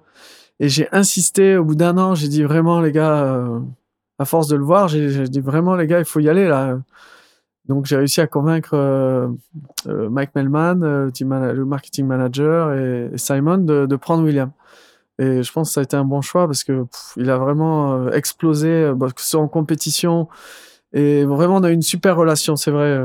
voilà, beaucoup d'affection, beaucoup de respect mutuel. Et voilà, on a toujours des très bons rapports. C'est pas le cas avec tous les riders, mais avec lui, vraiment, il y a, y a eu un truc qui s'est vraiment produit.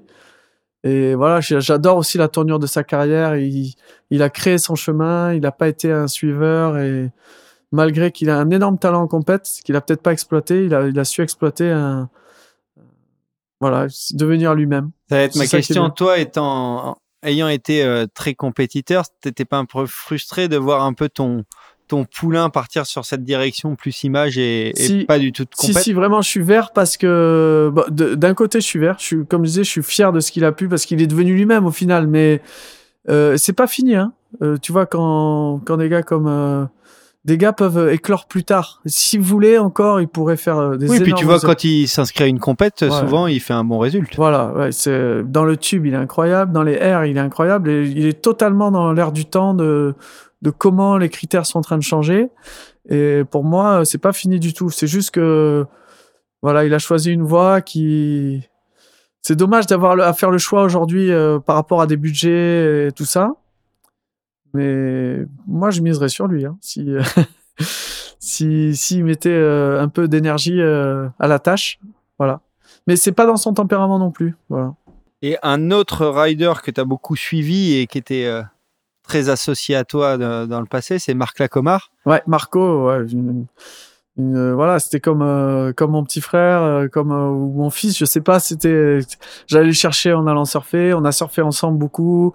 Je l'ai coaché à l'eau aussi beaucoup avant qu'il parce qu'il était rentré chez Gotcha, il y avait ce- cette relation de mentor qui s'est mise. Et je me souviens, il avait les yeux comme ça, lui, il, il voulait apprendre, il voulait surfer, il voulait progresser. Il voulait venir chez Gotcha pour ça, et donc euh, voilà, il est rentré. Donc c'était une super relation aussi. Et je me souviens qu'il écoutait beaucoup, il voulait apprendre beaucoup et beaucoup d'énergie. Et un, bon surfeur dans le sens euh, marin, euh, opportuniste, très fort, beaucoup plus fort que Joanne dans ce sens-là, beaucoup moins technique et moins puissant peut-être dans certains domaines. bon, mais chacun a ses qualités, quoi. Mais vraiment euh, très très bonne euh, relation surfeur-coach, ouais, on va dire.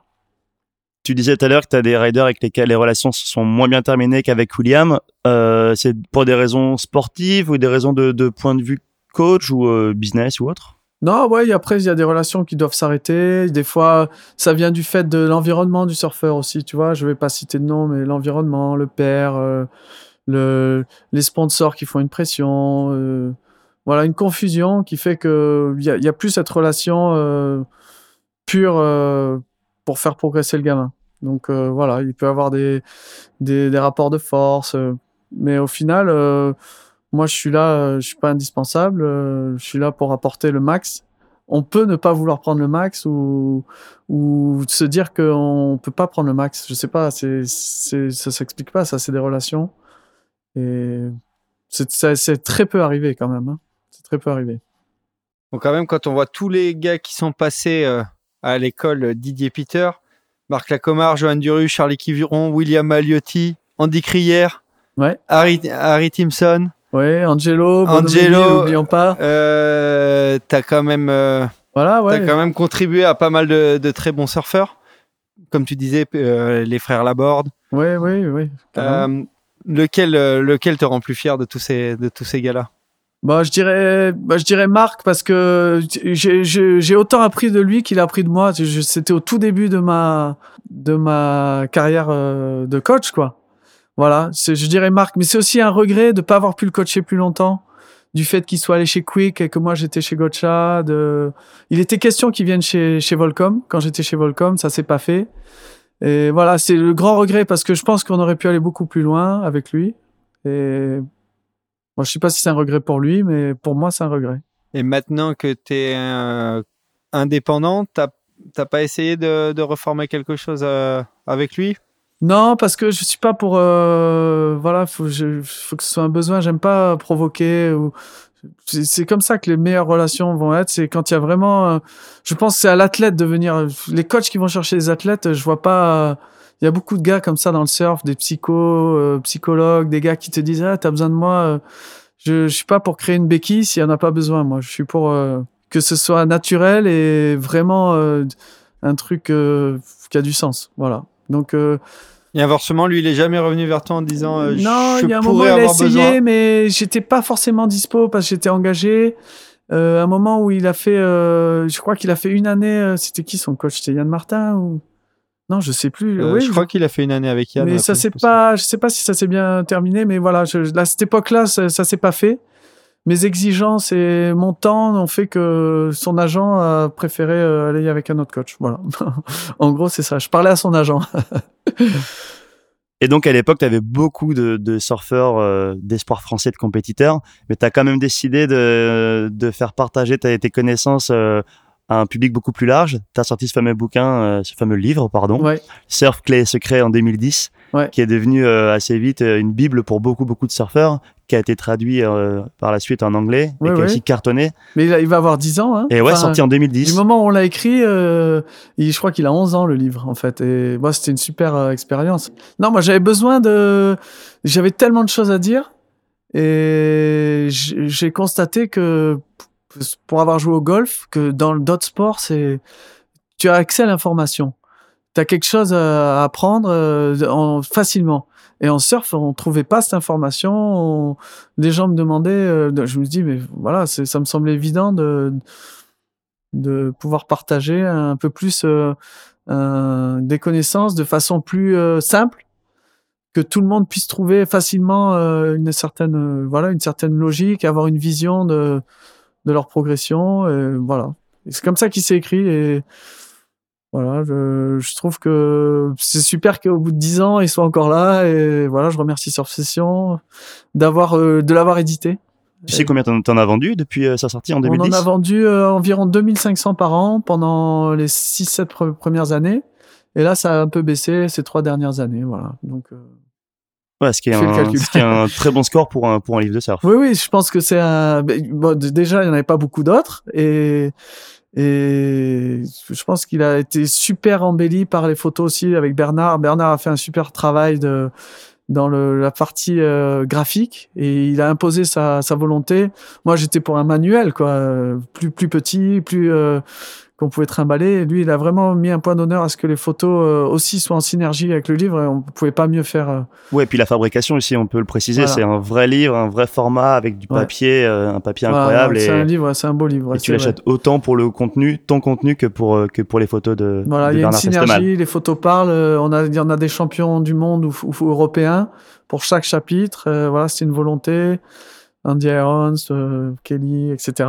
Voilà, faudrait qu'on refasse une édition avec euh, les nouveaux champions du monde, euh, John John, Medina, mais c'est pas, c'est pas hors d'actualité.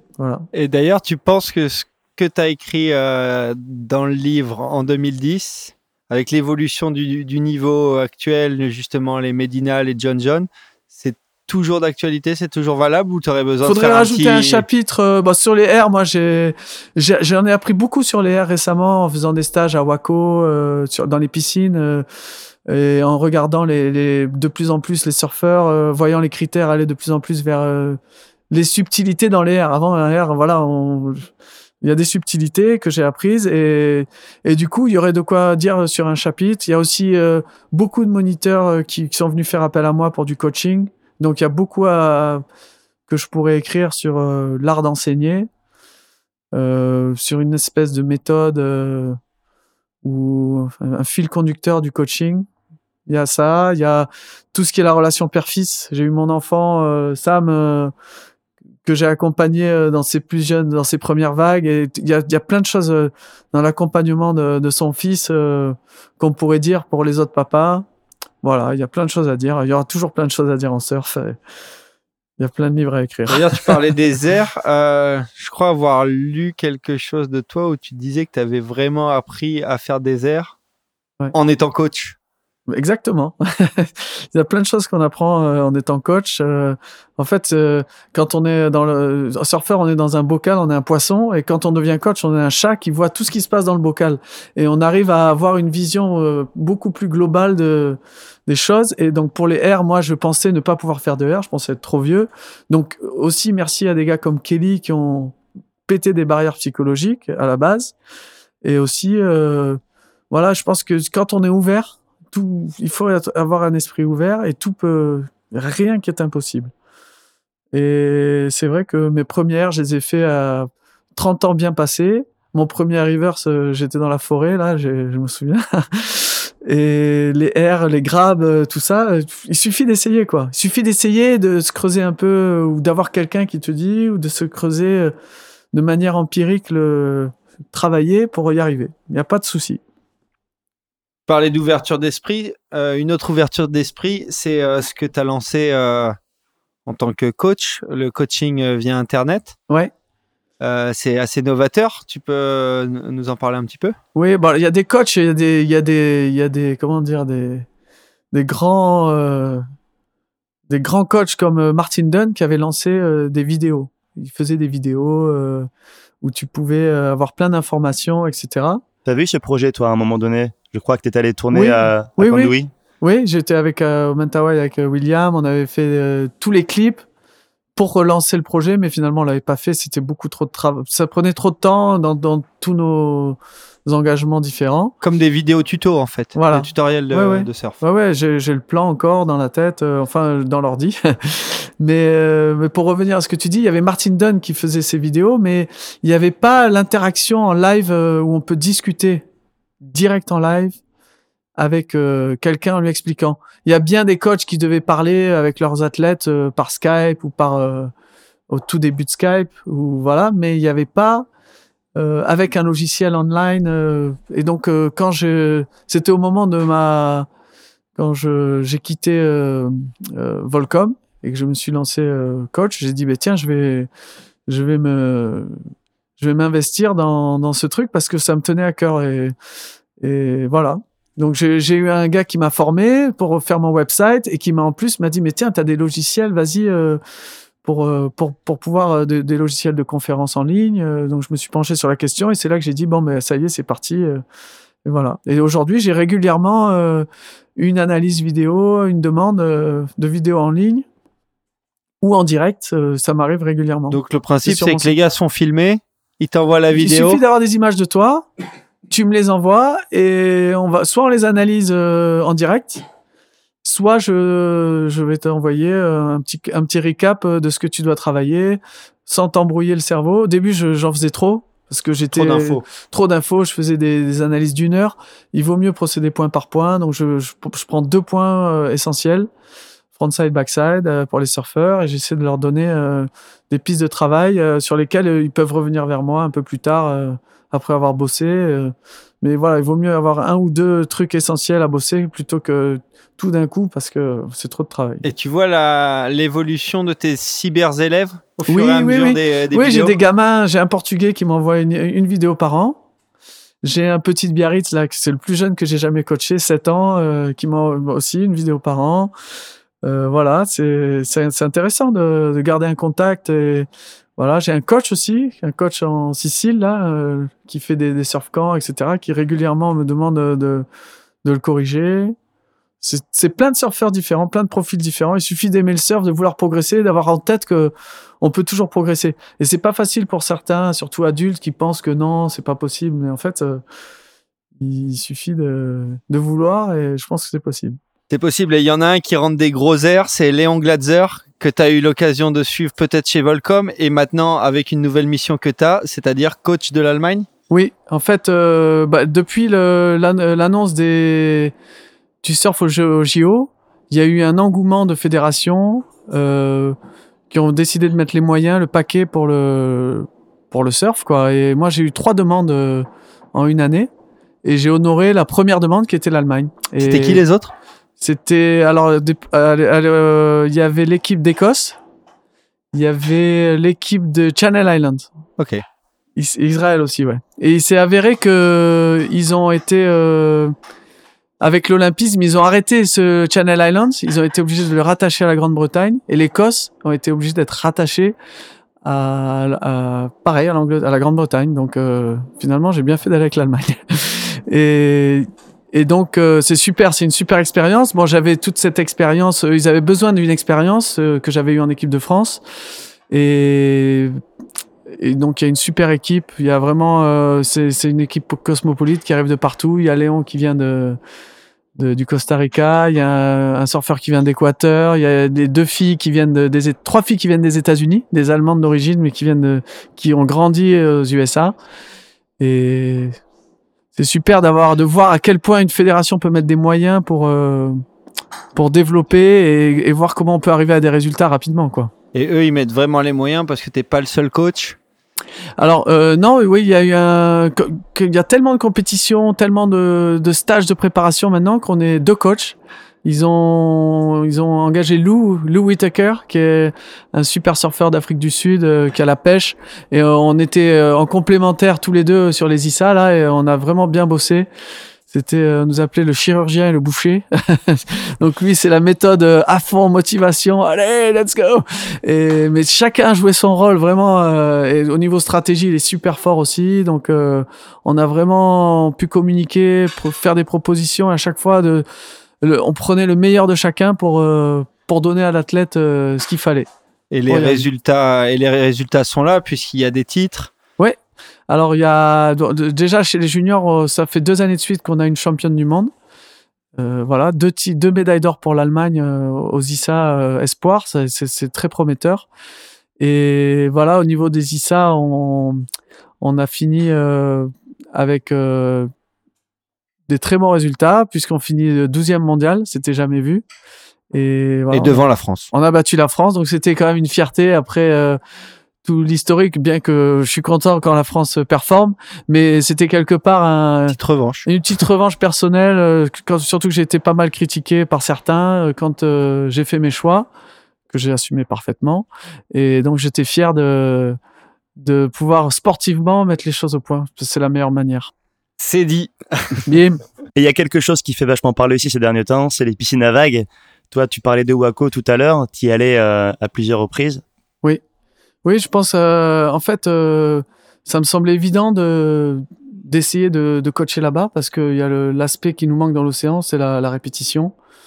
Et voilà, c'est des gestes hyper durs les airs. Il faut beaucoup de répétitions. Il faut casser des œufs pour faire une omelette. Il faut beaucoup d'échecs. Donc euh, c'était c'était parfait. Et donc euh, je crois que été le premier coach à le faire. Et c'était fantastique. Voilà, fantastique. Donc euh, je me suis dit que il faut continuer sur cette lancée et c'est vraiment un truc qui apporte aux surfeurs de pouvoir euh, se concentrer sur une clé technique, une intention dans une vague qui va être répétitive et on arrive vite à des résultats. Et ça se passe comment? Vous arrivez là-bas, vous bouquez la piscine pour toi et tes élèves et vous Voilà. demandez au technicien, je veux cette vague. Voilà, c'est un DJ, le te- technicien. Tu, tu fais différents signes pour avoir le tube, les airs ou la, la vague à manœuvre. Mais nous, on s'est beaucoup concentré que sur les airs. Et voilà, donc euh, tu, tu sais que t'es- la piscine est pour toi. Tu sais combien de vagues tu vas prendre. Tu sais combien de fois tu vas tenter tel air. euh, enfin, en gros, c'est ça. Et voilà, donc le travail, c'est moi. euh, en plus, ça se tombe bien entre chaque vague, il y a un moment, comme il y a une rotation de surfeurs, je peux donner ma consigne. euh, si on peut revoir le clip vite fait, on le revoit dans mon écran de, de caméra. C'est fantastique. Et d'un point de vue de compétiteur, qu'est-ce que tu penses de la vague de Kelly et de la compétition euh, World Tour qui, qui s'y déroule? Je l'ai trouvé boring, un peu, un peu ennuyante euh, parce qu'il y a trop d'attentes et et elle incite pas. Pour moi, une vague euh, en piscine, on est censé aller droit direct dans les critères euh, innovants, euh, spectaculaires. Et ça n'a pas été le cas. C'est un échec parce qu'elle euh, elle donne pas ce côté spectaculaire. elle donne pas ce, ce côté qui manque au surf euh, qu'on voudrait voir plus, c'est aller balancer des énormes airs en piscine ou voilà, la vague, on a peur de tomber et, et le jugement, moi je me trouve, je trouve qu'ils se sont plantés. Ils vont pas vers le comme ils jugent euh, normal, donc les surfeurs prennent pas de risques et donc ça devient chiant. Ouais, je suis complètement d'accord avec toi. La première section, elle est pas du tout, euh, elle est pas du tout jugée à. C'est une super vague la la vague de de. Kylian. Je dis pas que c'est pas, c'est vraiment une super vague. euh, c'est une vague de rêve qu'il a réussi à reproduire. Mais en compète, il devrait, euh, le tour devrait demander, exiger autre chose des surfeurs et dire que, que les critères c'est ça, les inciter à prendre des gros risques et, et voilà, on y gagnerait. Mais là, je- ça apporte pas vraiment. Et la manière dont c'est fait, il y a beaucoup d'attentes. euh, les surfeurs n'améliorent pas parce qu'ils veulent pas tomber. C'est vraiment pas, euh, à part deux trois freaks. Mais voilà, on les voit vite, les trois gars qui sont au-dessus, ou trois ou quatre, et c'est vite. euh, voilà. Donc toi, une compète comme le Stab High qui se déroule à Waco t'excite beaucoup, C'est beaucoup plus mieux, que... Ouais, beaucoup mieux pour moi, ok. beaucoup mieux. Et voilà. Et qu'est-ce que tu penses du coup des technologies qu'on a en Europe, euh, type The Cove euh, Pas mal, The Garden. Cove. Pas mal. Super pour. euh, T'as pu la pour- tester? Euh, J'ai testé ça là, au Pays Basque espagnol, en petite version. J'ai vu les vidéos de la nouvelle. euh, il y a, ouais, c'est prometteur. C'est c'est une super vague euh, euh, pour pour. euh, il y a un business plan derrière. Ça va attirer des gens. C'est abordable pour tous les niveaux.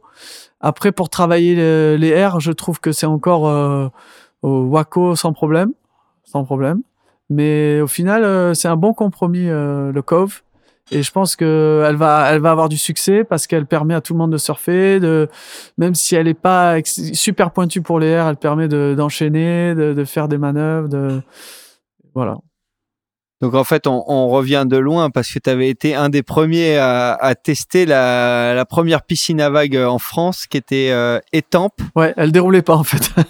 Il y avait une petite impulsion au début qui nous permettait de nous lancer et après c'était on travaillait comme Huntington le le Huntington Hop jusqu'au jusqu'au short break sauf que là le short break c'était euh, l'antidérapant euh, de de de la piscine. Et donc voilà, donc on finissait, on casse, soit on, cassait- on arrêtait les dérives, euh, c'était chaud quoi. Voilà. Mais c'était une super expérience quand même. euh, voilà, et on voit le chemin qui a été parcouru. Bravo aux, aux gars qui se, voilà. Mais bon, quand tu vois l'océan, il y a encore du, du chemin. Et toi, t'envisagerais d'emmener tes, euh, tes élèves euh, s'entraîner à The Cove, par exemple? Oui, oui, oui. Je me suis dit que je voulais voir euh, comment ça a été et ce que ça pouvait apporter. Mais pour l'entraînement euh, des, des airs, c'est vraiment, euh, c'est, direct au Texas que je pense qu'il faut aller encore.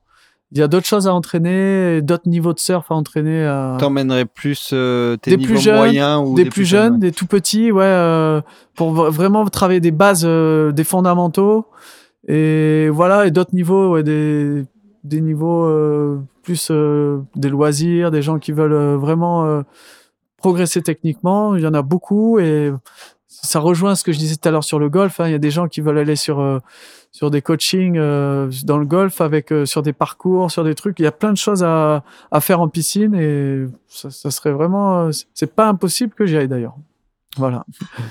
Et ça rejoint aussi le coaching euh, vidéo dont tu nous parlais tout à l'heure et que tu as décliné euh, depuis quelques années avec, euh, avec Hurley, ton partenaire. Oui. Tu En fait, en aussi de ça? le Hurley Surf Club, la genèse, c'est que j'ai mon, mon ami euh, Evan Slater, avec qui euh, j'ai euh, été intégré à San Diego, est devenu marketing manager de Hurley. Et à l'époque, sa fille faisait de la compète. Et je, je lui ai envoyé une analyse vidéo de sa fille. Et il l'a montré à Bob Hurley. Et ils ont dit euh, Waouh, c'est incroyable. euh, Ils ont, ils ont vraiment aimé le, le concept. euh, voilà, je donnais des conseils à sa fille. j'avais dit no flap flap parce qu'elle tapait, elle, elle, pompait sur sa planche au lieu de faire du rail à rail. Ça, ça, leur, ça les avait marqués. Et donc, ils ont dit, bah, c'est génial, il faut, faut développer ce concept. Et ils avaient en tête déjà de faire un surf club, mais l'aspect technique, l'aspect vidéo coaching les a beaucoup intéressés. On peut dire que ça, ça a été un déclencheur. Voilà. Et aujourd'hui, euh, on fait le Hurley Surf Club euh, dans plein d'endroits dans le monde, euh, des endroits clés du surf. Et à Osegor, moi, je suis le, le, coach exclusif de Hurley pour, pour faire les Hurley Surf Club à Osegor. Philippe Malvaux le fait à Saint-Sébastien. Et ça permet à des gens qui s'inscrivent gratuitement de venir surfer, d'avoir ces conseils. Et à chaque fois, c'est une réussite parce que les gens hallucinent, quoi. C'est génial, Hurley nous donne cette possibilité et c'est super. Ok, et on- donc on peut le rappeler, c'est gratuit. C'est gratuit. Bénéficier C'est de gratuit. C'est Hurley. Hurley me paye pour, euh, pour offrir ce service gratuit à, à, à- à peut-être des futurs clients pour eux et tout le monde est content. Tu dois donner combien de créneaux euh, pour euh, le Hurley Surf Club? Je donne un, un créneau par week-end euh, tout l'été. Donc euh, voilà, ça fait, euh, ça fait à peu près euh, 8, 8 coachings. Ok. De... Et des groupes de 8, des groupes de. C'est des groupes de 6 maximum. J'aime bien euh, préserver euh, une qualité d'enseignement. Donc, euh, il y a beaucoup de coachs qui vont jusqu'à 8, mais c'est c'est c'est pas possible de personnaliser les consignes, de, de donner un feedback euh, pointu sans que les gens perdent leur attention. Donc, je pense que Magic Number, ça serait 4. Après, il y a une contrainte économique, on va dire. Donc, je fais souvent des groupes de 5 quand c'est des enfants.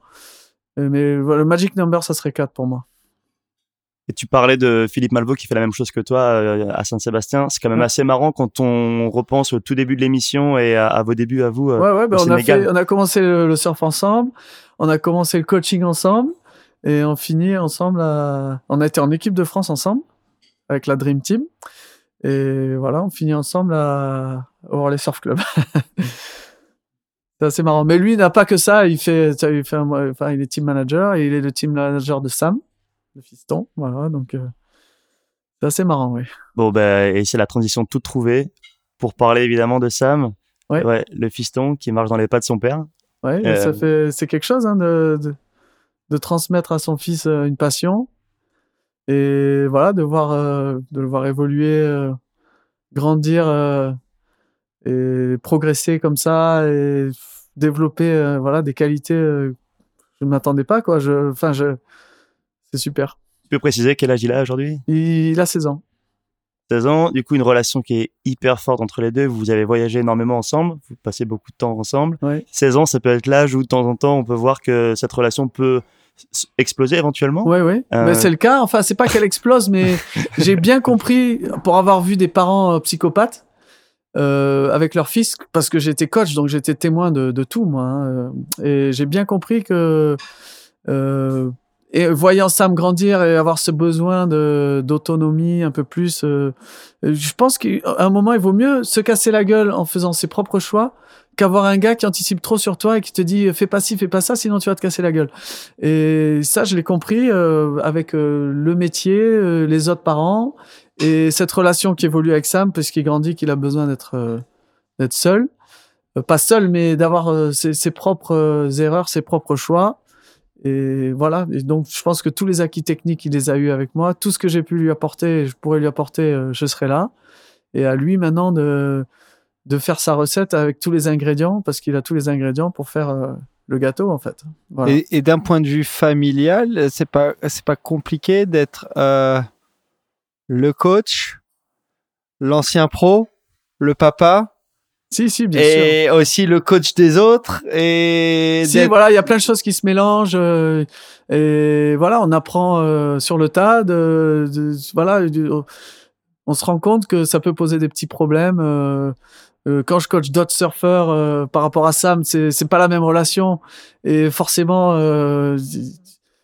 voilà, Sam peut peut-être dire ah ben voilà. Tu parles pas de la même manière à lui qu'à moi, tu vois, il y a plein de choses qu'on apprend euh, sur le tas et mais c'est dur quand c'est ton fils de d'avoir aussi un, le recul que tu pourrais avoir.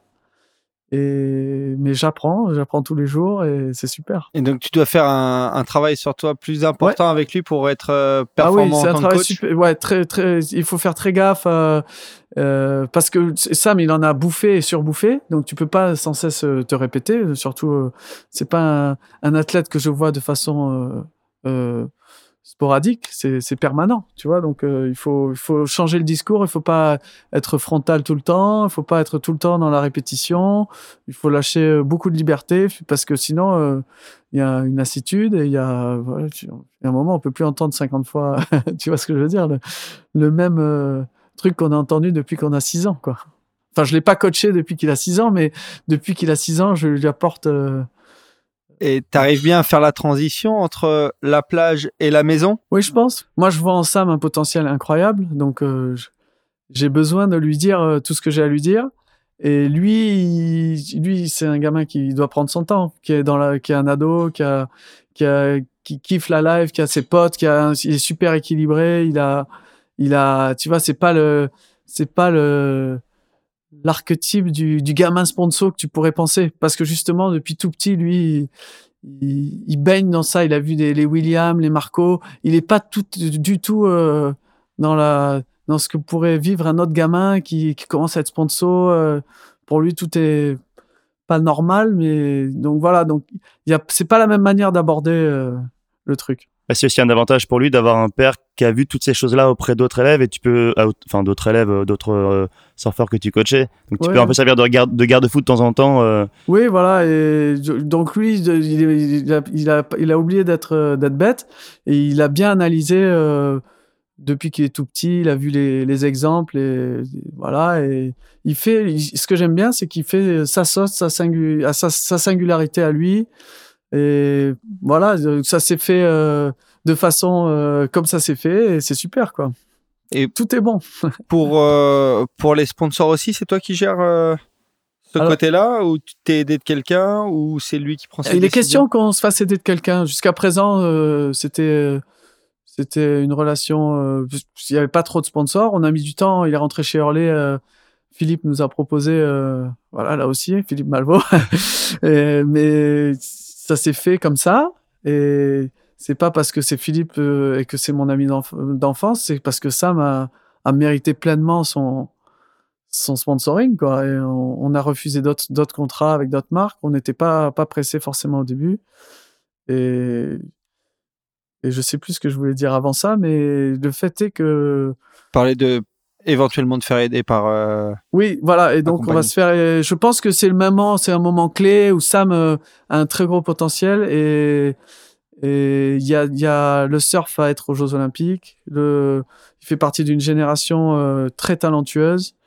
Il a tout, euh, tout pour euh, arriver et je pense qu'il y a beaucoup de choses qui peuvent se passer dans, dans les prochaines années pour lui. Et moi, je- je- j'ai clairement l'humilité de dire que je suis pas capable de, de gérer quoi que ce soit. et de c'est pas moi qui vais lui ouvrir les opportunités qu'il peut avoir et qui lui serviraient euh, dans sa carrière. Donc c'est le moment. Je pense que c'est le moment pour euh, de trouver quelqu'un de, de confiance. J'ai pas de nom j'ai pas de truc mais je pense qu'on on est en train de chercher là. Voilà. Et de, de la même façon pour le, pour le coaching, euh, tu parlais des JO. Il y a de fortes chances qu'il ait sa, sa chance en équipe de France. ouais. Ah oui oui il, est- il fait partie des, des des gamins identifiés. La fédération a identifié une petite génération. Il fait partie des des mômes qui vont Donc Qui tu serais peut-être JO. coach contre lui. Ah, ça, on sait pas encore. Il va peut-être se passer des choses à la Fédé, hein Non, je sais pas. tu, tu lâches des pistes. non, non, je rigole. Mais rien n'est rien n'est impossible. Et donc avec Sam, tu as, dû lui, lui faire garder la motivation, j'imagine, des fois. Et c'est la transition pour nous emmener à notre rubrique récurrente qui est le Grom Spirit. Donc Didier, as-tu un conseil motivation pour nos auditeurs? Ben, mon conseil, c'est rester, euh, rester près de l'essentiel, quoi. La beauté d'une vague, le- les sensations qu'on peut, qu'on peut trouver en surf. euh, voilà, euh, il faut, il faut, faut toujours euh, rester connecté à cette première vague et ce qu'on a ressenti euh, la première fois. En fait, euh, c'est pour ça qu'on fait du surf et qu'on veut une vague de plus. Donc, il faut pas l'oublier. C'est garder. euh, garder en tête, euh, rester connecté à ce- cette énergie incroyable, euh, magnifique, euh, l'énergie d'une vague, et essayer de trouver cette relation permanente, euh, la développer de façon permanente, cette, euh, cette relation avec la vague, la garder, la chercher, et voilà, on s'arrêtera jamais d'être motivé, je pense. Super, merci beaucoup. Et on enchaîne avec la dernière rubrique de l'émission, c'est euh, le coup de pression. Toi, t'as un méchant coup de pression à nous raconter. L'histoire, elle est un peu connue, mais euh, voilà, c'est euh, c'est quelque Ouais. chose. euh, Je sais euh, où tu veux en venir. C'est bon, le coup de pression, ouais, c'était euh, à Hawaï. J'étais, j'étais le jeune loup euh, qui voulait faire ses armes, le haoli, un peu le. On connaissait pas trop mon visage et moi j'étais, j'étais un peu timide à l'époque et timide et j'allais pas vers les gens, donc euh, j'ai fait l'erreur de d'a- d'arriver sur North Shore, de pas trop dire bonjour à l'eau. Alors bien qu'ils s'attendent pas que tu dises bonjour, mais j'étais pas. euh, mon, mon attitude devait faire que j'avais pas l'air ouvert, quoi. Et bref, euh, pour, pour faire court, j'ai eu beaucoup de bonnes vagues euh, dès mon deuxième hiver. Euh, deuxième riff des tubes, dont, dont celui du magazine que tu m'as montré. Et il y avait Sean Briley qui était le, le kid euh, qui fracassait, c'était le best, euh, le meilleur surfeur à pipe euh, au niveau euh, s'engager euh, de façon critique au dernier moment, deep, euh, profond dans le tube, etc. Et je me souviens que bon, ça passait pas trop quoi. Je- on se disait pas bonjour. on- Moi, je, je l'évitais. Bon, bref. Et un jour, je, je l'ai droppé, mais sans faire exprès quoi. J'ai pas fait exprès, bien sûr.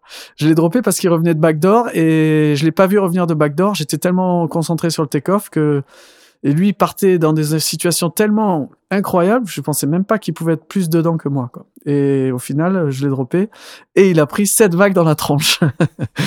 et du coup, ça l'a énervé. Et je pense que c'était un prétexte aussi. euh, il aurait pu ne pas péter les plombs, mais le fait que j'étais peut-être dérangeant, j'avais pris beaucoup de bonnes vagues euh, sans sans m'intégrer vraiment, donc ça avait peut-être fait que c'était le moment pour lui de remettre les pendules à l'heure. Et il m'a mis les pendules à l'heure, il m'a dit, euh, bah, il m'a, il m'a incendié, il est arrivé vers moi, il m'a pas vraiment frappé parce que c'est pas possible, euh, s'il y a des, des risques de, de, je sais pas, de procès, ou il était sponsorisé à l'époque, il voulait peut-être pas, il m'a mis deux baffes derrière la tête, mais c'est plus des baffes d'humiliation que des grands coups, en disant tu referas jamais ça, euh, ben, j'ai dit, bah, bien sûr. Donc je suis retourné quand même à l'eau l'après-midi parce que au final c'est Pipe qui, qui importe plus que Sean. Et mais il est tout de suite venu me revoir. Il m'a dit euh, si tu refais ça je te tue ou un truc dans le style. euh, C'était chaud quand même. Et c'est beaucoup d'intimidation aussi à Hawaï. Hein. Comme Johnny Boy qui m'a dit dans la série rame pas sur mes vagues. Bref. Et je lui ai dit bah, je suis désolé. Euh, je voulais pas vraiment. euh, je pense que tu as déjà fait des erreurs. Je voulais vraiment pas le faire quoi. Et il a rien dit. Il m'a, il m'a, à chaque fois que j'étais à l'eau, m'a donné un très mauvais, euh, très mauvaise zone. C'était très dur de remonter la pente, mais au final, quand tu es concentré sur la vague, euh, ça se passe bien. le, positif reprend le dessus. Et c'est que deux ans plus tard qu'il a fini par, par accepter mes, mes- mes- me tendre la main, en fait. Il m'a tendu la main deux ans plus tard. Parce qu'entre temps, il y avait eu Chopo, parce que, euh, non, il n'y avait pas eu Chopo. C'est pas vrai, il n'y avait pas eu Chopo encore. Mais il y avait eu euh, d'autres euh, d'autres euh, faits marquants à Hawaï où j'avais fini par montrer mon amour de la vague. et lui, il avait fini par comprendre que, que voilà, Que tu l'avais j'aimais le spot et Que, que, tu pas vu. et, et il m'avait suffisamment mis en purgatoire pour me faire sortir de de voilà de de cette de cette zone d'inconfort. Il m'a il m'a tendu la main et je me suis excusé une dernière fois et c'était réglé. Et maintenant, plus de problème quand vous vous croisez? Non, mais je l'ai pas trop croisé. Je l'ai croisé euh, quand il était juge du backdoor shootout là, vite fait. Euh, voilà, salut, salut, mais rien d'autre. Non, non, pas. On s'est jamais recroisé en fait. Il, il surfe très rarement. Je sais que quand il y va, il charge, mais je j'ai pas trop revu non. Un gros coup de pression qu'on souhaite à personne, que ce soit à Pipe ou, euh, ou ailleurs. Et, euh, et un coup de pression qui vient clôturer l'émission. Un grand merci Didier. Ben, merci à vous. C'est cool de pouvoir euh, avoir en France un, un moyen de s'exprimer, un moyen de voilà de transmettre, euh, donner des infos. Vous êtes parfaits. Continuez comme ça, les gars. Merci Bah, beaucoup. Merci, ouais, tout le plaisir était pour nous et elle sera pour nos auditeurs. Euh, on, on peut retrouver tes contacts et tes, ton vidéo coaching sur didierpeter.com Voilà. et on peut te suivre et suivre tous tes trips euh, aux quatre coins de la planète et ton activité sur la plage euh, sur, euh, sur Instagram notamment. Retrouver aussi ton fils Sam qui est très actif et à qui on souhaite ben, voilà, tout le meilleur pour, pour le futur. Nous, tout ce dont on a parlé sera retrouvé dans la description de l'épisode sur euh, SoundCloud. On est aussi dispo sur iTunes, Spotify, surfsession.com et Repeat Up. On se retrouve très rapidement pour une nouvelle émission avec un nouvel invité. Et d'ici là, n'oubliez pas, Allez surfer you